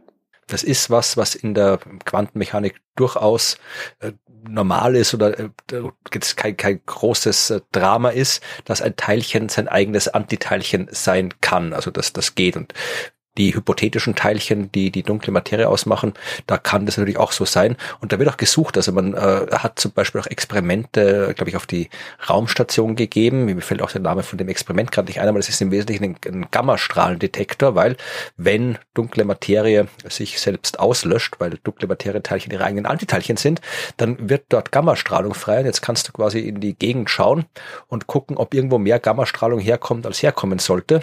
Und wenn das Gegenden sind, wo man zum Beispiel auch auch durch äh, Gravitationslinsenmessungen weiß, dass da dunkle Materie existiert, dann ist es ein Hinweis darauf, dass dort eben die dunkle Materienteilchen sich selbst auslöschen und dann diese Gammastrahlung erzeugen. Hat man aber meines Wissens nach noch keine überzeugenden Ergebnisse gefunden, sondern nur so, ja, das übliche, ja, hm. spannende Hinweise, aber noch nichts, was einen überzeugt. Das ist immer das Gleiche, oder? Oh, es ist halt einfach alles scheiß kompliziert da draußen, schon wieder mal. Ja. Hendrik hat auch noch eine Galaxienfrage. Und die fand ich ganz nett. Er hat nämlich die, die Darstellung der Kollision von Milchstraße und Andromeda gesehen, kürzlich, wo das Ganze von der Erde aus betrachtet mhm. wird, ja. Also wo man das am Himmel sieht, wie die beiden Galaxien ja. verschmelzen und so weiter. Und die, wenn ihr die nicht kennt, dann schaut euch die an, weil das ist, das ist ganz cool. Also es ist eine Serie an Bildern, wo man quasi äh, das sehen, das sieht, was man sehen würde, wenn man auf der Erde steht, so mit, mit Erdhorizont und hinaufschaut in den Himmel und die Andromeda-Galaxie kommt uns näher und näher und näher und fängt an, sich zu verzerren und über den ganzen Himmel quer zu verteilen und so weiter und so fort. Und das letzte Bild ist dann das, die, die fertige neue elliptische Galaxie. Äh, Henrik fragt sich eben, ob das dann wirklich so ausschauen würde und ob man eben in einer Gal elliptischen Galaxie, wenn man die von innen sieht, wie dann der Nachthimmel aussehen würde. Und ob das wirklich nur so ein diffuser Halo quasi wäre, wie es eben in diesem letzten Bild zu sehen ist. Naja, ja, aber es wäre eben, also ich glaube, das liegt an der, an der Auflösung von dem Bild, weil das sind ja ist eine Serie an kleinen Bildchen. Das wären schon einzelne Punkte, Mhm. aber eben genauso wie es bei der Milchstraße ist, dass man die einzelnen Punkte nur sieht, wenn die Sterne noch näher an uns dran sind. Ne? Und je weiter ich in die Milchstraße hineinschaue, desto mehr werden die Sterne dann eben zu diesem milchigen Licht. Genauso ist es auch. Nur ist es eben nicht das milchige Licht nicht in einem Band über den Himmel da konzentriert und hat auch keinen Staub, keinen, keinen verdunkelnden Staub, weil den es in elliptischen Galaxien meistens da nicht mehr so viel davon gibt. Das heißt, es wäre ein milchiger Halo, ja, wo man aber natürlich davor, genauso wie es bei der Milchstraße der Fall ist, noch ganz, ganz viele einzelne kleine Punkte sieht, ja. Mhm. Es kommt ja auch darauf an, wo genau man sich in dieser elliptischen Galaxie befindet. Ob man jetzt mitten im Zentrum ist oder ob man eher außen am Rand ist. Dann gibt es auch so wie bei uns Bereiche, wo wir quasi aus der Scheibe der Milchstraße rausschauen. Da sehen wir halt vereinzelte Sterne oder Bereiche, wo wir am Himmel in die Scheibe der Milchstraße reinschauen. Da sehen wir das Band der Milchstraße. Und wenn wir da jetzt irgendwo am Rand von so einer elliptischen Galaxie hocken würden, ja, dann wird die eine Hälfte des Himmels wahrscheinlich auch eher ja so ausschauen, wie äh, Henrik sich das vorgestellt hat. Und die andere Hälfte auch eher so wie unser Nachthimmel jetzt, vermute ich jetzt mal. Nur halt ohne Milchstraßenscheibe, Ja. Band. Genau. Ja, genau. Und wenn man eher am Rand von dieser elliptischen Galaxie ist, da sind die Sterne dann schon recht weit voneinander entfernt. Also das ist dann ein Himmel, na, wo, da sieht man dann halt hauptsächlich wirklich nur mit diesen diffusen Blob am Himmel in eine Richtung und dann halt weniger, weniger einzelne Punkte, weniger einzelne Sterne. Aber wenn ich näher am Zentrum bin, habe ich natürlich ganz, ganz, ganz viel einzelne Sterne, weil da in elliptischen Galaxien die Sterne im, in Richtung Zentrum viel näher aneinander stehen. Ja? Also die haben eine andere Verteilung der Sterne. Da ist am Rand viel weniger dicht als in einer Scheibe und in der Mitte viel, viel dichter. Das ist irgendwie, ja, geht in beide Richtungen. Das heißt, wenn ich da nah am Zentrum wäre, dann wäre mein Sternenhimmel voller einzelner Sterne plus noch diesen diffusen Blob, der da dahinter ist. Ja? Also ich glaube, es würde ziemlich spektakulär ausschauen und es wäre äh, wie er sagt dann zum Schluss, sagt er noch, das wäre ja schade um den Sternenhimmel, wenn man nur mehr die, den diffusen Blob sieht. Na, wenn du eher, so wie wir es ja in der Milchstraße sind, so im ersten Drittel vom Zentrum weg, wärst in einer elliptischen Galaxie, dann wäre das ein ziemlich cooler Sternenhimmel, glaube ich. Ja, da müssen wir halt ja, ein bisschen warten. Müssen wir schauen, dass wir bei der Kollision nicht am Rand landen, sondern eher näher am Zentrum dran. Aber dann explodiert ja sowieso die Sonne, also sorry. Wir werden es nicht mehr sehen, aber ich glaube, der Sternenhimmel, der wird, der würde schön bleiben. Es sei denn, wir landen ganz am Rand. Und dann gibt's noch eine Frage für dich, Florian. Ja, bitte. Philipp sagt nämlich, dass äh, du in einer der letzten Folgen darüber gesprochen hast, dass die Höhe der Berge auf einem Planeten mit der Größe des Planeten zusammenhängen. Ja, Soweit so klar, sagt er auch, soweit so gut. Aber wie passt das jetzt mit Olympus Mons auf dem Mars zusammen, der ja der höchste Berg in unserem Sonnensystem ist? Gilt die Regel nicht für Vulkane oder sind da andere Dinge im Spiel? Ich glaube, Philipp hat das so verstanden, dass die Berge größer sind, je größer der Planet ist. Ah, nein, also das Problem, Philipp, ist, äh, dass die Anziehungskraft eines Planeten von seiner Masse und auch von seiner Größe damit zum Teil abhängt. Und je stärker die Anziehungskraft ist, desto kleiner sind die Berge. Logisch, weil wenn der Planet eine wahnsinnig starke Oberflächengravitation hat, naja, dann kannst du keinen Berg aufschütten, dann machst du wieder flop und der wird wieder Flatsch, angezogen. ich, Ja, also wäre das, wär das Geräusch. Ja. Genau, also da geht es nicht.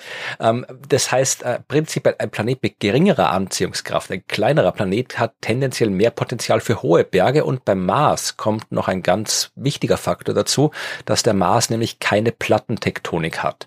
Äh, auf der Erde haben wir Plattentektonik, wir haben Vulkanismus und äh, wenn wir auf der Erde so einen Hotspot haben, sowas wie Hawaii zum Beispiel, ja, das ist ein Punkt auf der Erdoberfläche, äh, wo heißes Material aus dem Erdmantel, aus dem Inneren nach oben steigt. Ja, und wenn das passiert und durch ein Spalten dann das Ding an die Kruste, an die ganze Oberfläche kommt, dann bildet sich dort ein Vulkan und im Falle von Hawaii hat sich zuerst mal eine Insel bilden müssen, die dann irgendwie das von Meeresboden aus bis übers Wasser kommt und dann hast du halt einen Vulkan. Jetzt bewegt sich aber die Kontinentalplatte, auf der sich Hawaii befindet, weiter über diesen Hotspot hinweg. Das heißt, wenn du dir Hawaii auf der Landkarte anschaust, siehst du da eine ganze ja, Serie von Inselchen, alle so aufgereiht, weil das genau das ist, was passiert ist. Die Platte ist im Laufe der Jahrmillionen über diesen Hotspot im Erdinneren hinweggewandert und deswegen sind der Reihe nach lauter einzelne Vulkane entstanden. Beim Mars gibt es zwar Vulkanismus, oder gab es früher Vulkanismus, aber keine Plattentektonik, weswegen der Hotspot einfach da blieb, wo er war, über derselben, unter derselben Stelle der Marskruste und deswegen konnte halt der Vulkan immer wachsen, wachsen, wachsen, wachsen, wachsen. Und weil die Anziehungskraft am Mars eben deutlich geringer ist auf der Erde, kriegen wir eben am Mars so ein Ding mit 20.000 Meter Höhe und auf der Erde nur die 9.000 Meter, die der Everest hat, der übrigens kein Vulkan ist. Ja, also die Vulkane, da, da, da spielen schon noch andere Dinge mit, aber im Grunde gilt auch für Vulkane quasi die Regel, je kleiner der Planet, desto größer der potenzielle Berg, ne? Geht auch nicht beliebig weit. Du kannst nicht auf einem 10 Meter Felsbrocken einen 100 Kilometer hohen Berg haben. Das ist schwierig. aber wenn wir jetzt bei Planeten im Allgemeinen bleiben, ja. Ja, irgendwann müsste sich dann wahrscheinlich sogar wieder umkehren, gell? Ja. Das ist nämlich immer das Gesprächsthema bei Ihnen am Frühstückstisch anscheinend, weil die Kinder 5, 7 und 9 große Fans von Olympus Mons sind. Also die Kinder heißen nicht 5, 7 und 9, sondern das ist das Alter. Ach, was weiß man? Vielleicht heißen die Kinder. Sag Bescheid, Philipp, ob deine Kinder 5, 7 und 9 heißen. hat Philipp neun Kinder, hat die durchnummeriert und nur 5, 7 und 9 interessieren sich für Olympus Mons. Und da denken sie schon wieder, das scheiß Thema. Das ist schon wieder der depperte Berg. Ja, je größer der Planet, desto kleiner der Berg, weil er stärker nach unten gezogen wird. Das gibt sicher noch spannenden Gesprächsstoff am nächsten Frühstückstisch. Und eine Frage hätte ich noch und eine wiederum vorbildlich kurz und knackig formulierte Frage, die von Henry kommt, der das letztes Mal auch schon so gemacht hat, kurz und knackig und super auf den Punkt gebracht. Hallo, ich bin der Henry und zwölf Jahre alt. Könnte man den Jupiter anzünden und wenn ja, was würde mit den anderen Himmelskörpern geschehen? ja, also wenn man es genauso kurz beantworten wollte, müsste man sagen nein und deswegen passiert nichts mit den anderen Himmelskörpern, aber das ist wahrscheinlich nicht die Antwort, die Henry hören wollte, weil äh, mit Anzünden, also ich kann jetzt nicht zum Jupiter fliegen und dann Feuerzeug hinhalten, also da passiert nichts. Ich kann da tonnenweise Dynamit reinschmeißen, passiert auch nichts. Ich kann, keine Ahnung, die, den, den Mars nehmen und anzünden. Kein Mars kann ich auch nicht anzünden, aber selbst wenn ich den Mars anzünden könnte und auf den Jupiter schmeißen, wird immer noch nichts passieren. Henry will wahrscheinlich wissen, ob aus Jupiter ein Stern werden kann. Also ob Jupiter irgendwann so leuchtet, wie die Sonne leuchten kann. Und das geht nicht. Das äh, ist so ein, so ein Thema, das sehr, sehr populär ist. Wisst ihr das auch aufgefragt im Planetarium? Ob Jupiter ein Stern werden kann oder ob Jupiter irgendwie so ein zweiter Stern fast geworden wäre? Mm, nein, eher selten. Nicht, also das ist eine ganz klassische Frage. Es hält sich so das Gerücht, dass Jupiter fast ein zweiter Stern geworden mhm. wäre. Ich weiß nicht, ob das das mit, mit, äh, mit Odyssee äh, von mm. na, zu tun hat. Jetzt fällt mir gar nicht ein, wer hat das geschrieben? Odyssey, Clark, Arthur C. Clarke. Und im zweiten Teil dieser Serie wird ja durch diesen Alien-Monolithen Jupiter zu einem Stern. Aber tatsächlich funktioniert das nicht, damit ein Stern das tun kann, was ein Stern tut, nämlich durch Kernfusion von Wasserstoff zu Helium Energie erzeugen und leuchten dauerhaft braucht man ausreichend viel Masse, die durch ihre Eigengravitation im Zentrum ausreichend hohe Temperaturen und Drücke erzeugt, damit die Kernfusion losgehen kann. Und das funktioniert so ab, ja, was ist die, 80, 85 mal Jupitermasse ungefähr, wenn ich es richtig im Kopf habe. Ich glaube so 80-fache mhm. Jupitermasse. Das heißt, Jupiter müsste 80 mal mehr Masse haben, damit er ein kleiner Zwergstern wird mit ein bisschen weniger Masse, wenn wir 13 mal die Jupitermasse hätten, dann könnte Jupiter keinen Wasserstoff zu Helium fusionieren, aber er könnte Deuterium zu Helium fusionieren. Deuterium ist so eine Abart vom Wasserstoff, ein Wasserstoffisotop, also ein bisschen schwerer Wasserstoff. Da ist auch ein bisschen was drin im Jupiter, aber diese Deuteriumfusion, die reicht nicht, dass ein Ding so richtig hell leuchtet wie ein Stern, der glüht dann so ein bisschen vor sich hin und äh, da Deuterium deutlich seltener ist als Wasserstoff, ist davon auch viel weniger da. Das heißt, äh, das ist dann auch bald quasi wieder äh, aus, dieses leichte Glimmen. Das sind Objekte, die das tun, die nennt man braune Zwerge, die halt so ein bisschen vor sich hin glimmen.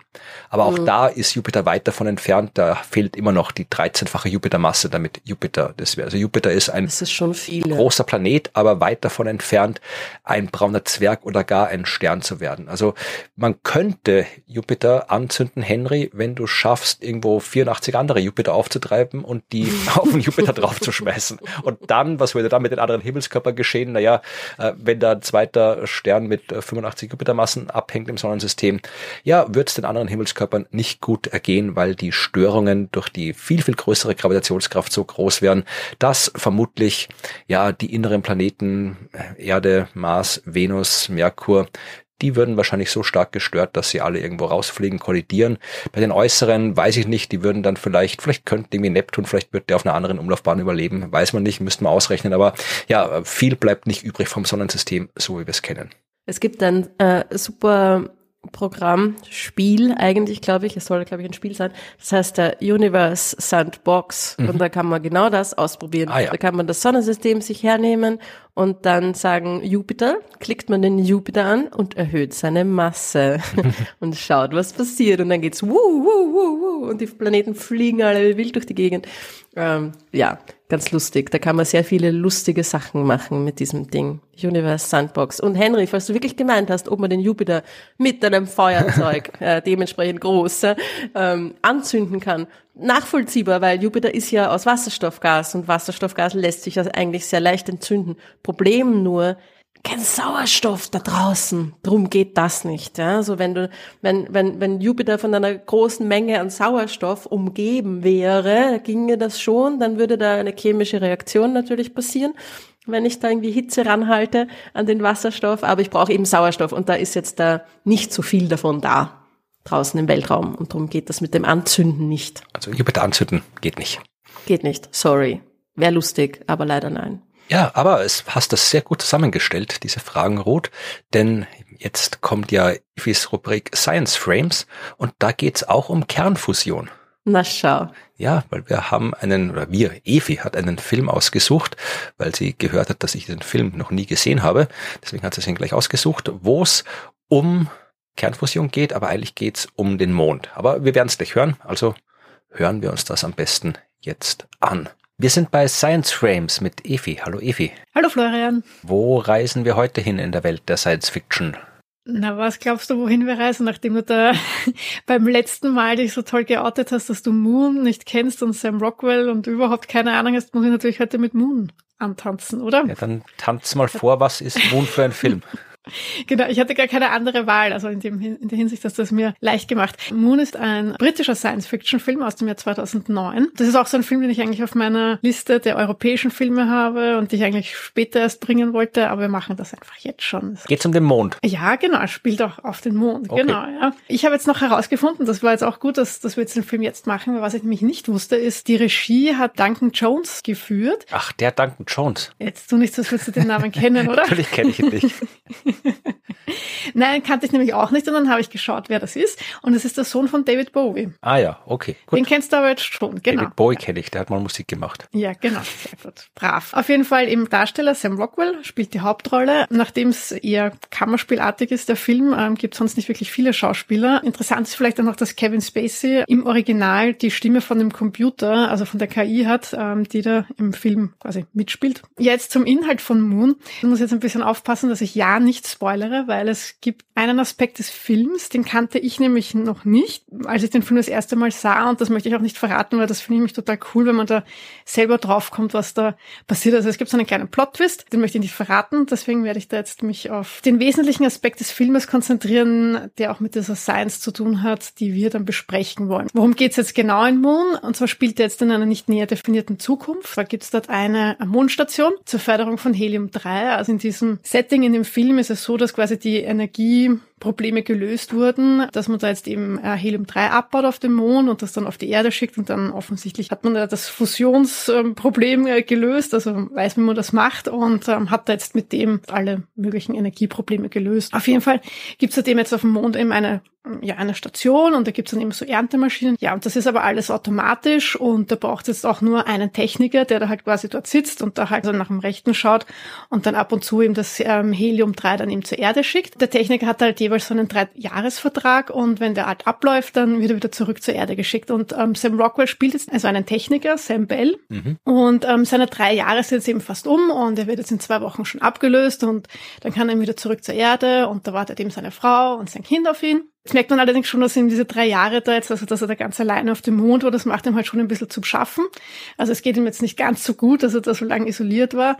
Und er hat auch keinen direkten Kontakt mit seiner Familie, sondern eben nur so über so Videobotschaften, weil halt eben da gibt es immer wieder technische Probleme mit der Kommunikation. Also er kann es halt irgendwie so nicht mehr erwarten. Der ist halt psychisch nicht ganz gut beieinander und das fängt dann eben auch an, dass er halt so Halluzinationen hat. Dann passiert ihm auch tatsächlich bei so einem Außeneinsatz ähm, ein Unfall wo er fast ums Leben kommt, wo er dann aber gerettet wird von jemandem, der so aussieht wie er. Mehr sage ich da jetzt auch gar nicht. Also ich fand ihn schon sehr gut. bisschen hat was Beklemmendes auch an sich. Und ähm, mehr mag ich jetzt gar nicht verraten, weil sonst ähm, verplaudere ich mich am Ende okay, noch. Gut, Und dann verrat nicht mehr und vielleicht schaue ich ihn mir mal an. Ja, er hat nur 96 Minuten Okay. ähm, Laufzeit. Also das wäre doch eigentlich ein Film für dich, oder? Ja, sechs Minuten mehr als, als gut, aber vielleicht kann ich mir anschauen, ja. Und wenn wir jetzt eben zur Science kommen, dann ja, liegt es eigentlich im Prinzip auf der Hand, worüber wir hier sprechen können.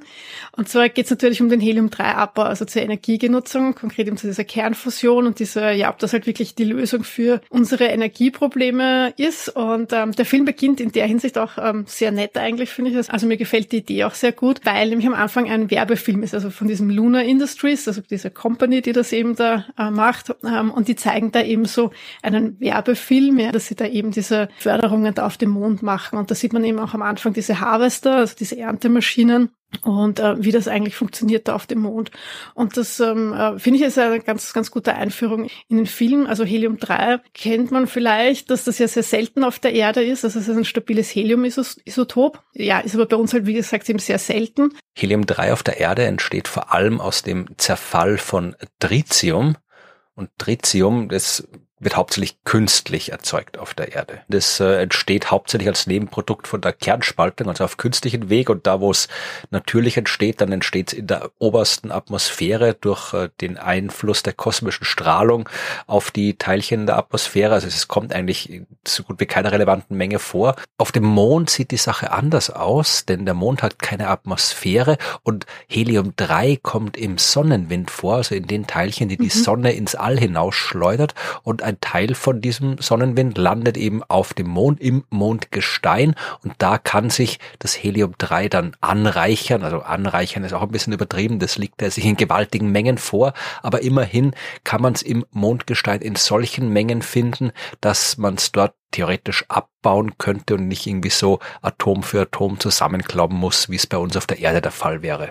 Genau, ja, also dadurch, dass es dort halt abgelagert ist und ähm, ja, und es wird äh, eben verdünnt sich eben auch nicht so, wie es halt bei uns auf der Erde passiert ist, dass sich das halt, weil es ein Gas ist. Und das äh, Interessante ist jetzt aber, dass jetzt diese Idee mit diesem Helium-3-Abbau, dass es jetzt gar nicht irgendwie so abstrus oder so ähm, extreme, wilde ähm, Science-Fiction ist, denn tatsächlich gab es ähm, bereits Mitte der 1980er Jahre ähm, erste Ideen oder Vorschläge, eben auf dem Mond, ähm, im Mondgestein, also Regolith abzubauen, um dadurch dann im Helium 3 für Fus- Fusion zu gewinnen, ja. Das finde ich ganz interessant. Also da gibt es auch ein, ein Paper dazu. Also da, ja, aber tatsächlich ist es jetzt eben so, dass jetzt ja trotzdem, also auch wenn jetzt eben auf dem Mond höhere Konzentration von Helium 3 ist, müsste trotzdem noch also enorme Mengen von diesem Regolith abgebaut werden, dass man da halt, bis man da überhaupt mal ein Gramm von diesem Helium 3 hat, ja. Also Also die ursprüngliche Idee für die Helium-3-Fusion war ja, äh, dass man damit die Fusion ja sauberer hinbekommt als normalerweise, genau, weil ja. so wie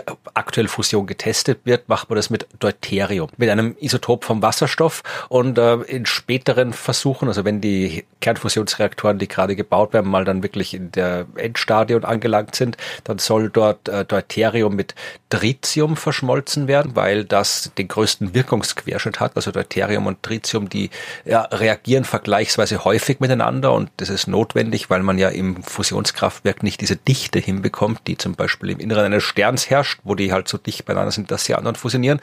Das Problem ist, dass man da halt dann immer auch äh, ja, Neutronen erzeugt bei dieser Reaktion, die nicht eingefangen werden können, weil die elektrisch nicht äh, geladen sind. Darum heißen sie Neutronen. Und die fliegen dann halt einfach raus und, weiß ich, knallen dann in irgendwelche Reaktorwände oder sonst was. Und im Laufe der Zeit wird halt dann der ganze Kernfusionsreaktor radioaktiv. Jetzt nicht so arg radioaktiv wie beim Atomkraftwerk, aber schon so, dass man sich darum kümmern muss. Und dann hat mal äh, ein Forscher mit einem Namen, den ich mir jetzt gerade nicht gemerkt habe, Kulczynski oder so ähnlich, Gerald Kulczynski. Das ist der, der auch die Idee hatte mit genau. dem Mond, also mit dem Helium-3-Abbau am Mond. Der hat gesagt, man könnte Helium-3 fusionieren, weil wenn du Helium-3 fusionierst, dann entsteht halt dieses radioaktive Neutron nicht. Das Problem an der Sache ist, äh, dass das einerseits richtig ist, andererseits aber sagen heute viele Leute, die involviert sind, dir nicht wirklich viel bringt, weil prinzipiell kann man in so einem Fusionskraftwerk äh, alles fusionieren, was halt sich fusionieren lässt, aber äh, du musst halt dann entsprechend den Druck und die Temperatur anpassen, dass das halt irgendwie halbwegs effizient läuft und für Helium 3 müssen wir halt dann deutlich größere äh, Drücke und Temperaturen erzeugen, als man es für die äh, Deuterium- und Tritiumfusion hat und nicht mal das kriegt man aktuell hin. Also man hat die beiden Probleme, dass wir weit davon entfernt sind, irgendwie eine wirtschaftlich relevante Kernfusion hinzukriegen. Also mhm. das liegt noch irgendwie äh, 30, 40, 50 Jahre der Zukunft. Also wir sind gerade dabei, die Experimentalfusionsreaktoren zu bauen, die in 10 Jahren, 15 Jahren vielleicht mal die Experimente machen, die dazu führen werden, dass wir neue Experimentalreaktoren bauen können, die herausfinden, wie das wirtschaftlich funktioniert. Also da braucht man vor Ende des Jahrhunderts nicht damit zu rechnen, dass wir sowas haben. Und dann, ja, musst du halt immer noch äh, das Klump vom Mond runterbringen, wenn du Helium-3 fusionieren wirst. Und äh, es gibt irgendwie eine Studie, die ich gefunden habe. Du müsstest, glaube ich, irgendwie was, 350.000 Tonnen Ausrüstung auf dem Mond transportieren, damit du die Menge an Helium-3 gewinnen kannst, mhm. äh, um mit Fusionskraftwerk die Energie der Erde zu decken. Also 350.000 Tonnen Ausrüstung auf den Mond transportieren ist das wäre so absurd. Also äh, tust du schon schwer, wenn du jetzt eine Tonne mit irgendeiner Rakete da irgendwo ins Weltall schaffen ja. wirst. Also ja, ja, die, die, die Erntemaschinen auf Moon sind auch ziemlich groß. Du müsstest halt wirklich so absurd viel äh, Infrastruktur auf dem Mond aufbauen. Du müsstest äh, das Fusionsproblem auf der Erde erstmal in den Griff kriegen, dass du überhaupt was fusionieren kannst. Mhm. Also das alles zusammen ist, vor allem wenn man sich dann anschaut, wie absurd billig äh, die erneuerbaren Energien in den letzten Jahren und Jahrzehnten geworden sind und da ist noch kein Ende absehbar. Die werden noch billiger werden, Sonnenenergie, Windenergie.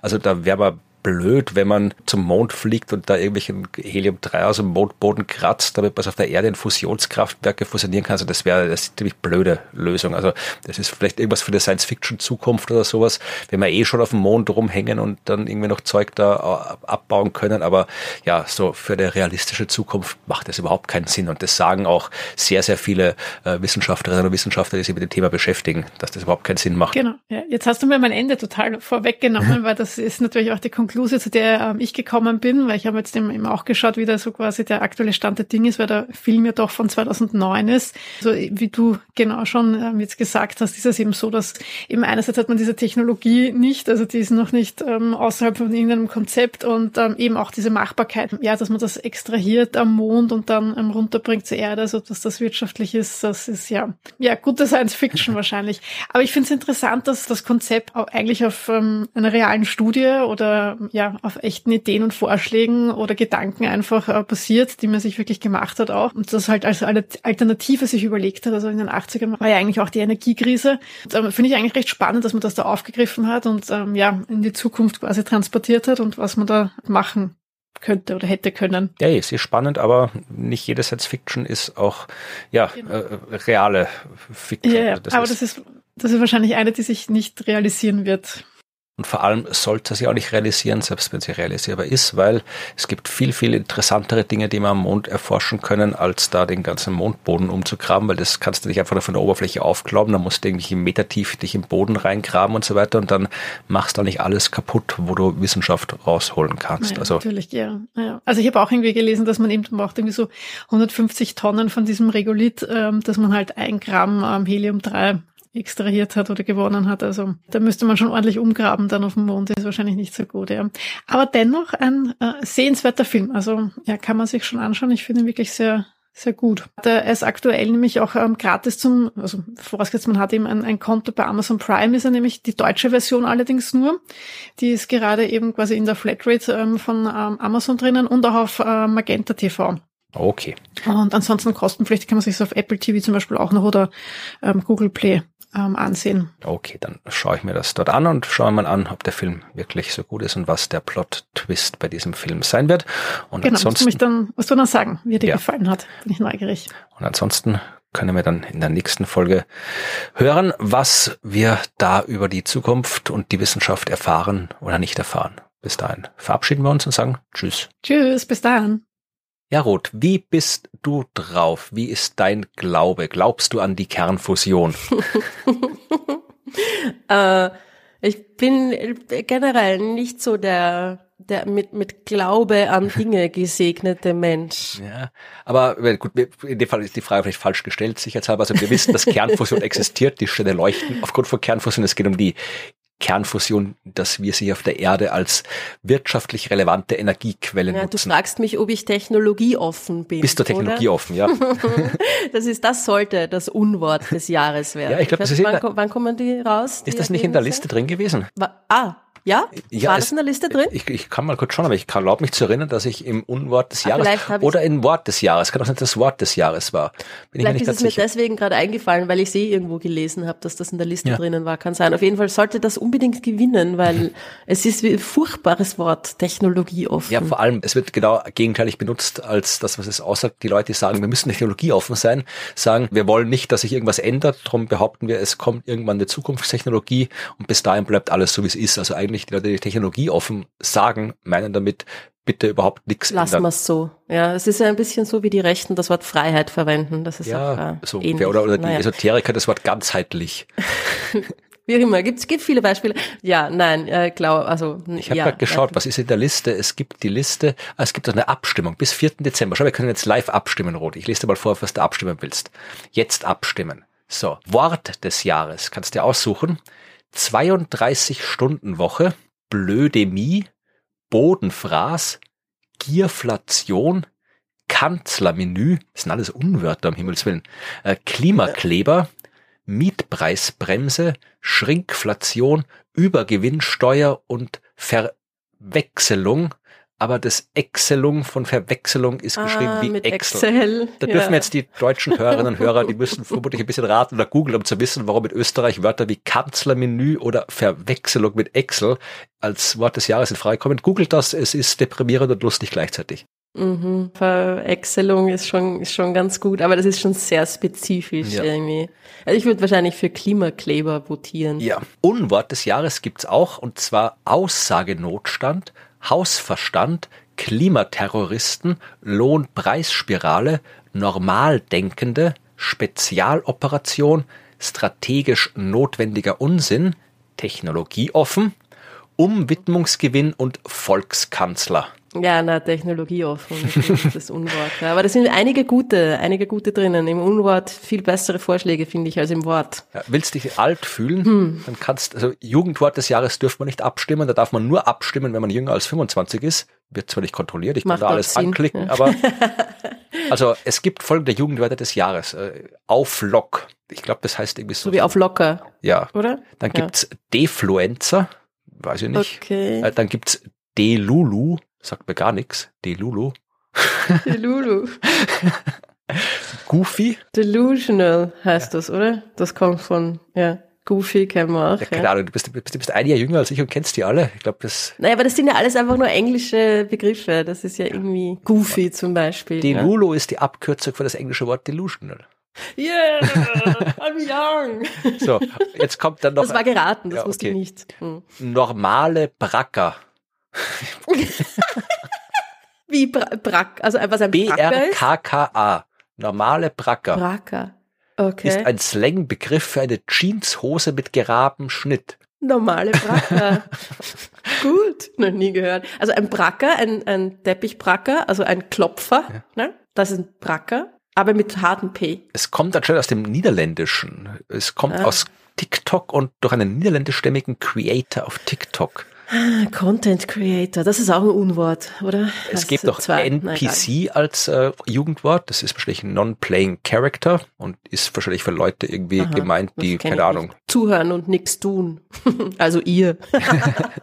Genau, und dann haben wir noch Riss oder Ritz mit Doppel-Z Ritz. Nein, kenne ich auch nicht. und Side-Eye. Ja, Side-Eye ist, ne, ist auch halt einfach wieder Englisch, ne? Für so, uh, so Augenrollen. Mm. Okay. Wenn irgendwas Orges passiert und man, man versteht sich gut mit seiner Sitznachbarin, dann schaut man sich über das Side-Eye wissend an, um zu missbilligen. Okay. Anscheinend kann man in Österreich auch einen Spruch des Jahres wählen. Und Mhm. zwar, äh, der erste Spruch wäre, mit der Einmalzahlungen können scheißen gehen. ja, ah, ist auch wieder gerade sehr aktuell. Ja, und das können es in der Tat. Ja, Ja, hat ein Gewerkschafter in Österreich gesagt, angesichts der Kollektivvertragsverhandlungen, weil das Angebot der Arbeitgeber so bescheuert war, dass der damit, da können scheißen gehen, geantwortet hat. Was auch dazu geführt hat am Ende, dass, äh, glaube ich, seit heute Streiks stattfinden in der Metallbranche. Ja. Was bieten Sie ihnen an? Ich glaube irgendwie 2,6 Prozent. Lohnsteigerung oder irgend sowas Absurdes. Ich meine, Entschuldigung, das ist äh, Aber ich glaube, Sie die. Diskussion der Kollektivvertragsverhandlungen in Österreich sind wir sehr weit von unseren, unserem Thema weiter Kompetenz Geht's, weiter geht's. Ja, also ich, ich kann auf den Rest, die anderen sind nicht so lustig. Das lassen wir es bleiben. Wir haben schon, ich glaub, wir bleiben. haben beim Jugendwort des Jahres war aber schon außerhalb unseres Kompetenzbereiches. ja, aber gut, dass wir drüber geredet haben. Was war Ritz jetzt nochmal? Äh, Oder ich hab, Riz? ja, musste ihn auch nochmal googeln. Moment, es ist ja wieder nicht erklärt dabei. Ich muss das immer alles nachgoogeln. Ach so, ich habe gedacht, du hast da gleich die Erklärung daneben stehen. Frei übersetzt Ah. bei der Ritz Charisma, die Fähigkeit zur Verführung oder auch leichtes Spiel haben, äh, sagt hier äh, die Jugendseite des Kurier. Okay, von Risma, Riz. Möglich, möglich. Junge Leute sind komisch. Die, ja, aber das ist das Vorrecht der jungen Leute, dass die Alten sie komisch finden. Wenn die jungen Leute von den Alten nicht komisch gefunden würden, dann wird eh was nicht stimmen. Ja, ich würde sogar sagen, weniger das Vorrecht ist es die Notwendigkeit, Ja. oder? Ja. Ja, und die Jungen dürfen auch die Alten komisch finden. Allerdings. Ja, äh, wir sind eigentlich, wo- wie sind wir da hingekommen eigentlich vom Thema Jugendwort des Mm, ich weiß Jahres? Wir haben eigentlich mehr. über Aber machen wir doch- machen wir einfach weiter, Ja, oder? Technologie offen. ich wollte eigentlich mit dir ja. über Kernfusion reden und wissen. Ja, ja, na, ist nichts geworden. Ja. Ich war nicht technologieoffen genug, es tut mir leid. Ja, da vielleicht reden wir mal irgendwie gesondert über Kernfusion. Also es wird sowieso noch, das können wir vielleicht sagen, sehr, sehr lange dauern, bis Kernfusion wirklich als wirtschaftlich relevante Energiequelle auf diesem Planeten existiert. Also alle, die behaupten, das würde uns vor der Klimakrise retten, die, die können scheißen gehen, um den Spruch des Jahres zu zitieren. Zu paraphrasieren, ja genau. Na, es ist ja halt schon eine coole Technologie, aber Post, Post äh, des Klimawandels wird die relevant sein. Genau, ne? und auch eine, die definitiv erforscht werden soll. Also wir, wir werden, egal wie das mit der Klimakrise ausgeht, selbst wenn wir die Klimakrise in den Griff kriegen, wir werden danach Energie brauchen und wahrscheinlich mehr als jetzt. Und da kann es nicht schaden, wenn wir Kernfusion hätten. Ja, also das ist was, wo man durchaus dran forschen sollte. Man sollte doch nicht so tun, als könnte man deswegen alles so lassen, wie es jetzt ist, weil die Kernfusion uns dann vor der Klimakrise rettet. Das ist Quatsch. So ist es. Und wie biegen wir da jetzt um zu den Ankündigungen? Ja, keine, keine Ahnung, gar nicht, sondern wir Gar kündigen einfach. An. Wir kündigen. genau, solange Wir da nicht alles scheißen gehen. solange es keinen vernünftigen Kollektivvertrag gibt, dann kündigen wir hier beim Podcast. Nein, wir, Wir haben kündigen viel nicht. zu viel Arbeit, ja, und auch das mit diesen Ankündigungen. Ich meine, das nimmt Ausmaße an. Ich habe zum Beispiel in den nächsten zwei Wochen gar keine Termine. Yeah. Das ist doch wunderbar. Dann ist das sehr schnell erledigt. Ich freue mich sehr. Ja. Ja, ich habe dafür mehr Termine.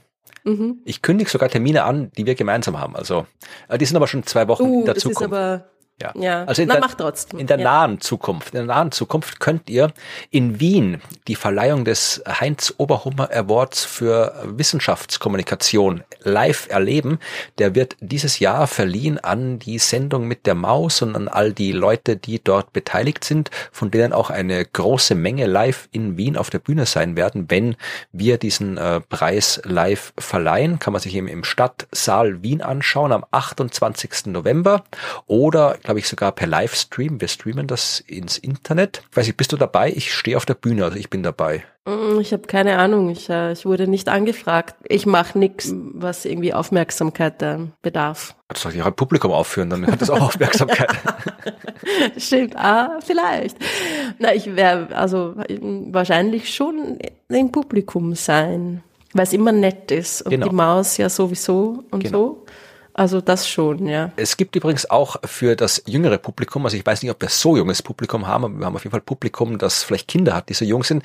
Es wird am 25. und 26. November spezielle Vorstellungen geben für wirklich so für ab vier Jahre, also wirklich für ganz junge, äh, wissenschaftsaffine Menschen, wo die Science Busters gemeinsam mit PC aus dem Kasperltheater wo du ja auch schon mitgespielt hast, auftreten werden.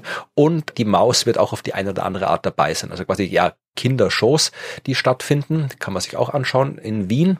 Äh, Es gibt auch normale Planet B Science Buster Shows, wo ich dabei bin, am 27. November in Wien und dann fahren wir wieder ein bisschen durch die Gegend in den Westen von Österreich. Am 30. Dezember bin ich mit den Science Busters in Salzburg, am 1. Dezember in Wörgl in Tirol, am 2. Dezember in Innsbruck und dann geht's weiter nach Deutschland. Am 9. Dezember sind wir mit äh, Planet B mit den Science Busters in Dorfen. Das ist in Bayern. Das ist so, ja, so glaub, zwischen München und der tschechischen Grenze irgendwo da in der Mitte, wenn ich es halbwegs im Kopf habe. Da könnt ihr uns in Deutschland sehen. Und dann ist eigentlich keine Auftrittsarbeit mehr bis Weihnachten, aber nach Weihnachten. Und das kündigen wir auch an, weil es ja langsam schon Zeit wird, vielleicht auch für die Leute, die sich ihre Feiertage planen wollen oder Sachen verschenken wollen. Am 28. Dezember, liebes Publikum, und am 30. Dezember gibt's die ja fast einmalig jährliche Möglichkeit, Ruth und mich auf der Bühne zu sehen im Rahmen einer Science Buster Show. Traditionell treten Ruth und ich auf mit Martin Puntigam bei den Science Busters, wenn wir unsere Vor-Silvester-Show spielen, nennt sich Bauern-Silvester und das wird dieses Jahr in Linz passieren, im Landestheater Linz am 28. Dezember und am 30. Dezember in Wien im Stadtsaal. Wenn ihr also, ja, hier das Universum plus Martin Puntigam, so könnte ich das eigentlich auch nennen, live auf der Bühne sehen wollt, dann kommt am 28. Dezember nach Linz oder am 30. Dezember nach Wien. Und am 31. gibt's dann nochmal die üblichen Silvestershows im Schauspielhaus Wien mit äh, Martin Moder, Martin Puntigam und mir von den Science Busters. Und dann fängt das neue Jahr an und da passieren auch wieder ganz viele Sachen, aber von denen reden wir dann später, wenn das neue Jahr angefangen hat. Das waren die Ankündigungen. Schon, schon doch noch länger hin, also lassen wir es mal dabei fürs Erste. Ja, kommt vorbei, Bauern Silvester, die beste Science Busters Show. Ja, es wird sehr lustig werden. Wir haben uns auch schon was überlegt. Echt? Hast du? das kannst du einmal mitspielen. Nein, aber doch, wir hatten schon eine kurze Telegram-Konversation. Ja, ja. Ich habe auch, ich habe tatsächlich was überlegt. Das werde ich dir dann nachher mitteilen, damit wir darüber diskutieren Ja. können. Also, wir haben uns schon was überlegt für euch. Es Ja. wird auf jeden Fall sehr lustig. Ja, das wird auf jeden Fall werden. Das lustig Das ist- wird's auf jeden Fall. Lustig. Okay. Und dann sind wir schon fast durch. Wir sind schon fast durch. Halt, haltet aus, haltet aus. Äh, Ja. Gleich ist es vorbei. Aber wir haben noch einen Programmpunkt. Wir müssen uns nämlich bedanken. Für eure Einmalzahlungen. Ja, genau. Nein, bitte, bitte mehr Einmalzahlungen. nicht, nicht scheißen gehen damit. Also, ja. Wir- Natürlich sind, ist eine regelmäßige Erhöhung äh, eures Beitrags äh, auch äh, gern gesehen, aber gerne auch Einmalzahlungen an dieser Genau. Stelle. Ja, vor allem, ich habe gerade wieder gestern, glaube ich, die Rechnung fürs Podcast-Hosting bekommen. Also freue ich mich ganz besonders über Ja. die vielen Unterstützerinnen und Unterstützer, die wir haben, die diesen Podcast wirklich so regelmäßig nicht nur ideell, sondern auch finanziell unterstützen. Das freut uns sehr. Und ihr braucht kein schlechtes Gewissen haben, wenn ihr es nicht macht. Das Genau. ist auch voll okay. Ja, ja natürlich. also freiwillig, aber gern. und äh, seit dem letzten Mal haben auch wieder einige Leute uns Einmalzahlungen zukommen lassen. Via PayPal geht das. Der Link ist natürlich in den Show Notes und ganz einfach zu finden. Äh, vielen herzlichen Dank an Norbert. Danke Matthias, danke Richard, danke auch für den tollen getrademarkten Begriff Planetarium, Planetarium. Blow, so wie aufblasen Ah. und Planetarium. Für mein Planetarium hat er sich das überlegt. Okay. Blow-Netarium. Findest du nicht gut? Hm, es mu- musst du nicht viel erzählen. Es kommt davon, wo du es erzählst. Das kann auch irgendwie ganz, ganz dunkle Konnotationen haben. Okay. Hm. Naja, wie auch immer, ich fand es äh, ganz lustig. Aber ich, ich habe mich auch gefragt, ob das in irgendeinem Dialekt Planetarium eh so ausgesprochen Ja, dann weiß ich nicht. Kann ja nicht sagen. Irgendwo, Planetarium. irgendwo die- tief unten in der Steiermark. Ja. Schauen wir mal, schauen wir mal, was wir damit anfangen. Danke auf jeden Fall. Danke auch an Thomas, danke Patrick, Christian, Matthias, Hendrik, Julian, Arno und Hartmut. Danke auch immer an dieser Stelle für eure netten Nachrichten. Ja, also wir lesen sie alle, wir lachen, wir freuen uns und äh, ja. Und äh, dann auch noch äh, danke an Lukas und an Michaela, die ihr Spendenabo vom kleinen Universum aufs große Universum umgeändert hat. Sehr gut. Vielen Dank. Das waren die Abos auf Steady und Patreon. Und das war's auch schon für diesmal. Danke euch allen. Danke auch fürs Bewerten des Podcasts auf diversen Plattformen. Danke fürs lustige Diskutieren in unserer Telegram-Gruppe. Danke fürs Dabeisein und bis zum Schluss zuhören. Genau. Ihr seid die Besten. Genau. Wenn ihr Fragen habt, schickt sie an fragen.universum.at. Wenn ihr Kommentare habt, schickt sie an hello.universum.at. Wenn ihr was wissen wollt, das nichts mit dem Universum zu tun hat, dann ja, belästigt uns nicht damit, sagt das anderen Leuten. Geht's scheißen damit? Nein, also jetzt kannst du die, die Folge beenden mit geht scheißen. Ich meine, Ist ja, ist ja nur ein Running Gag. Es sei denn, ich schneide vorher alles andere raus und lass da das drin, dann schaust du blöd. dann schneidest du endlich mal was, gell? ich ja. schneide jede Menge, weißt du, das ist Arbeit, wirklich viel Arbeit. Ja, nein, ich weiß. Ich weiß. So, wir beenden das jetzt aber trotzdem, weil ich mache mich dann jetzt gleich auf den Weg nach Wien, ich damit wir ja. äh, uns mal wieder treffen können und ja, das planen, von dem wir gerade behauptet haben, wir hätten uns schon was überlegt. Wenn ihr das hört, werden wir uns schon was überlegt haben. Ganz genau. Okay? Passt. Also dann in diesem Sinne, bis zum nächsten Mal. Ja, macht das gut. Tschüss. Tschüss.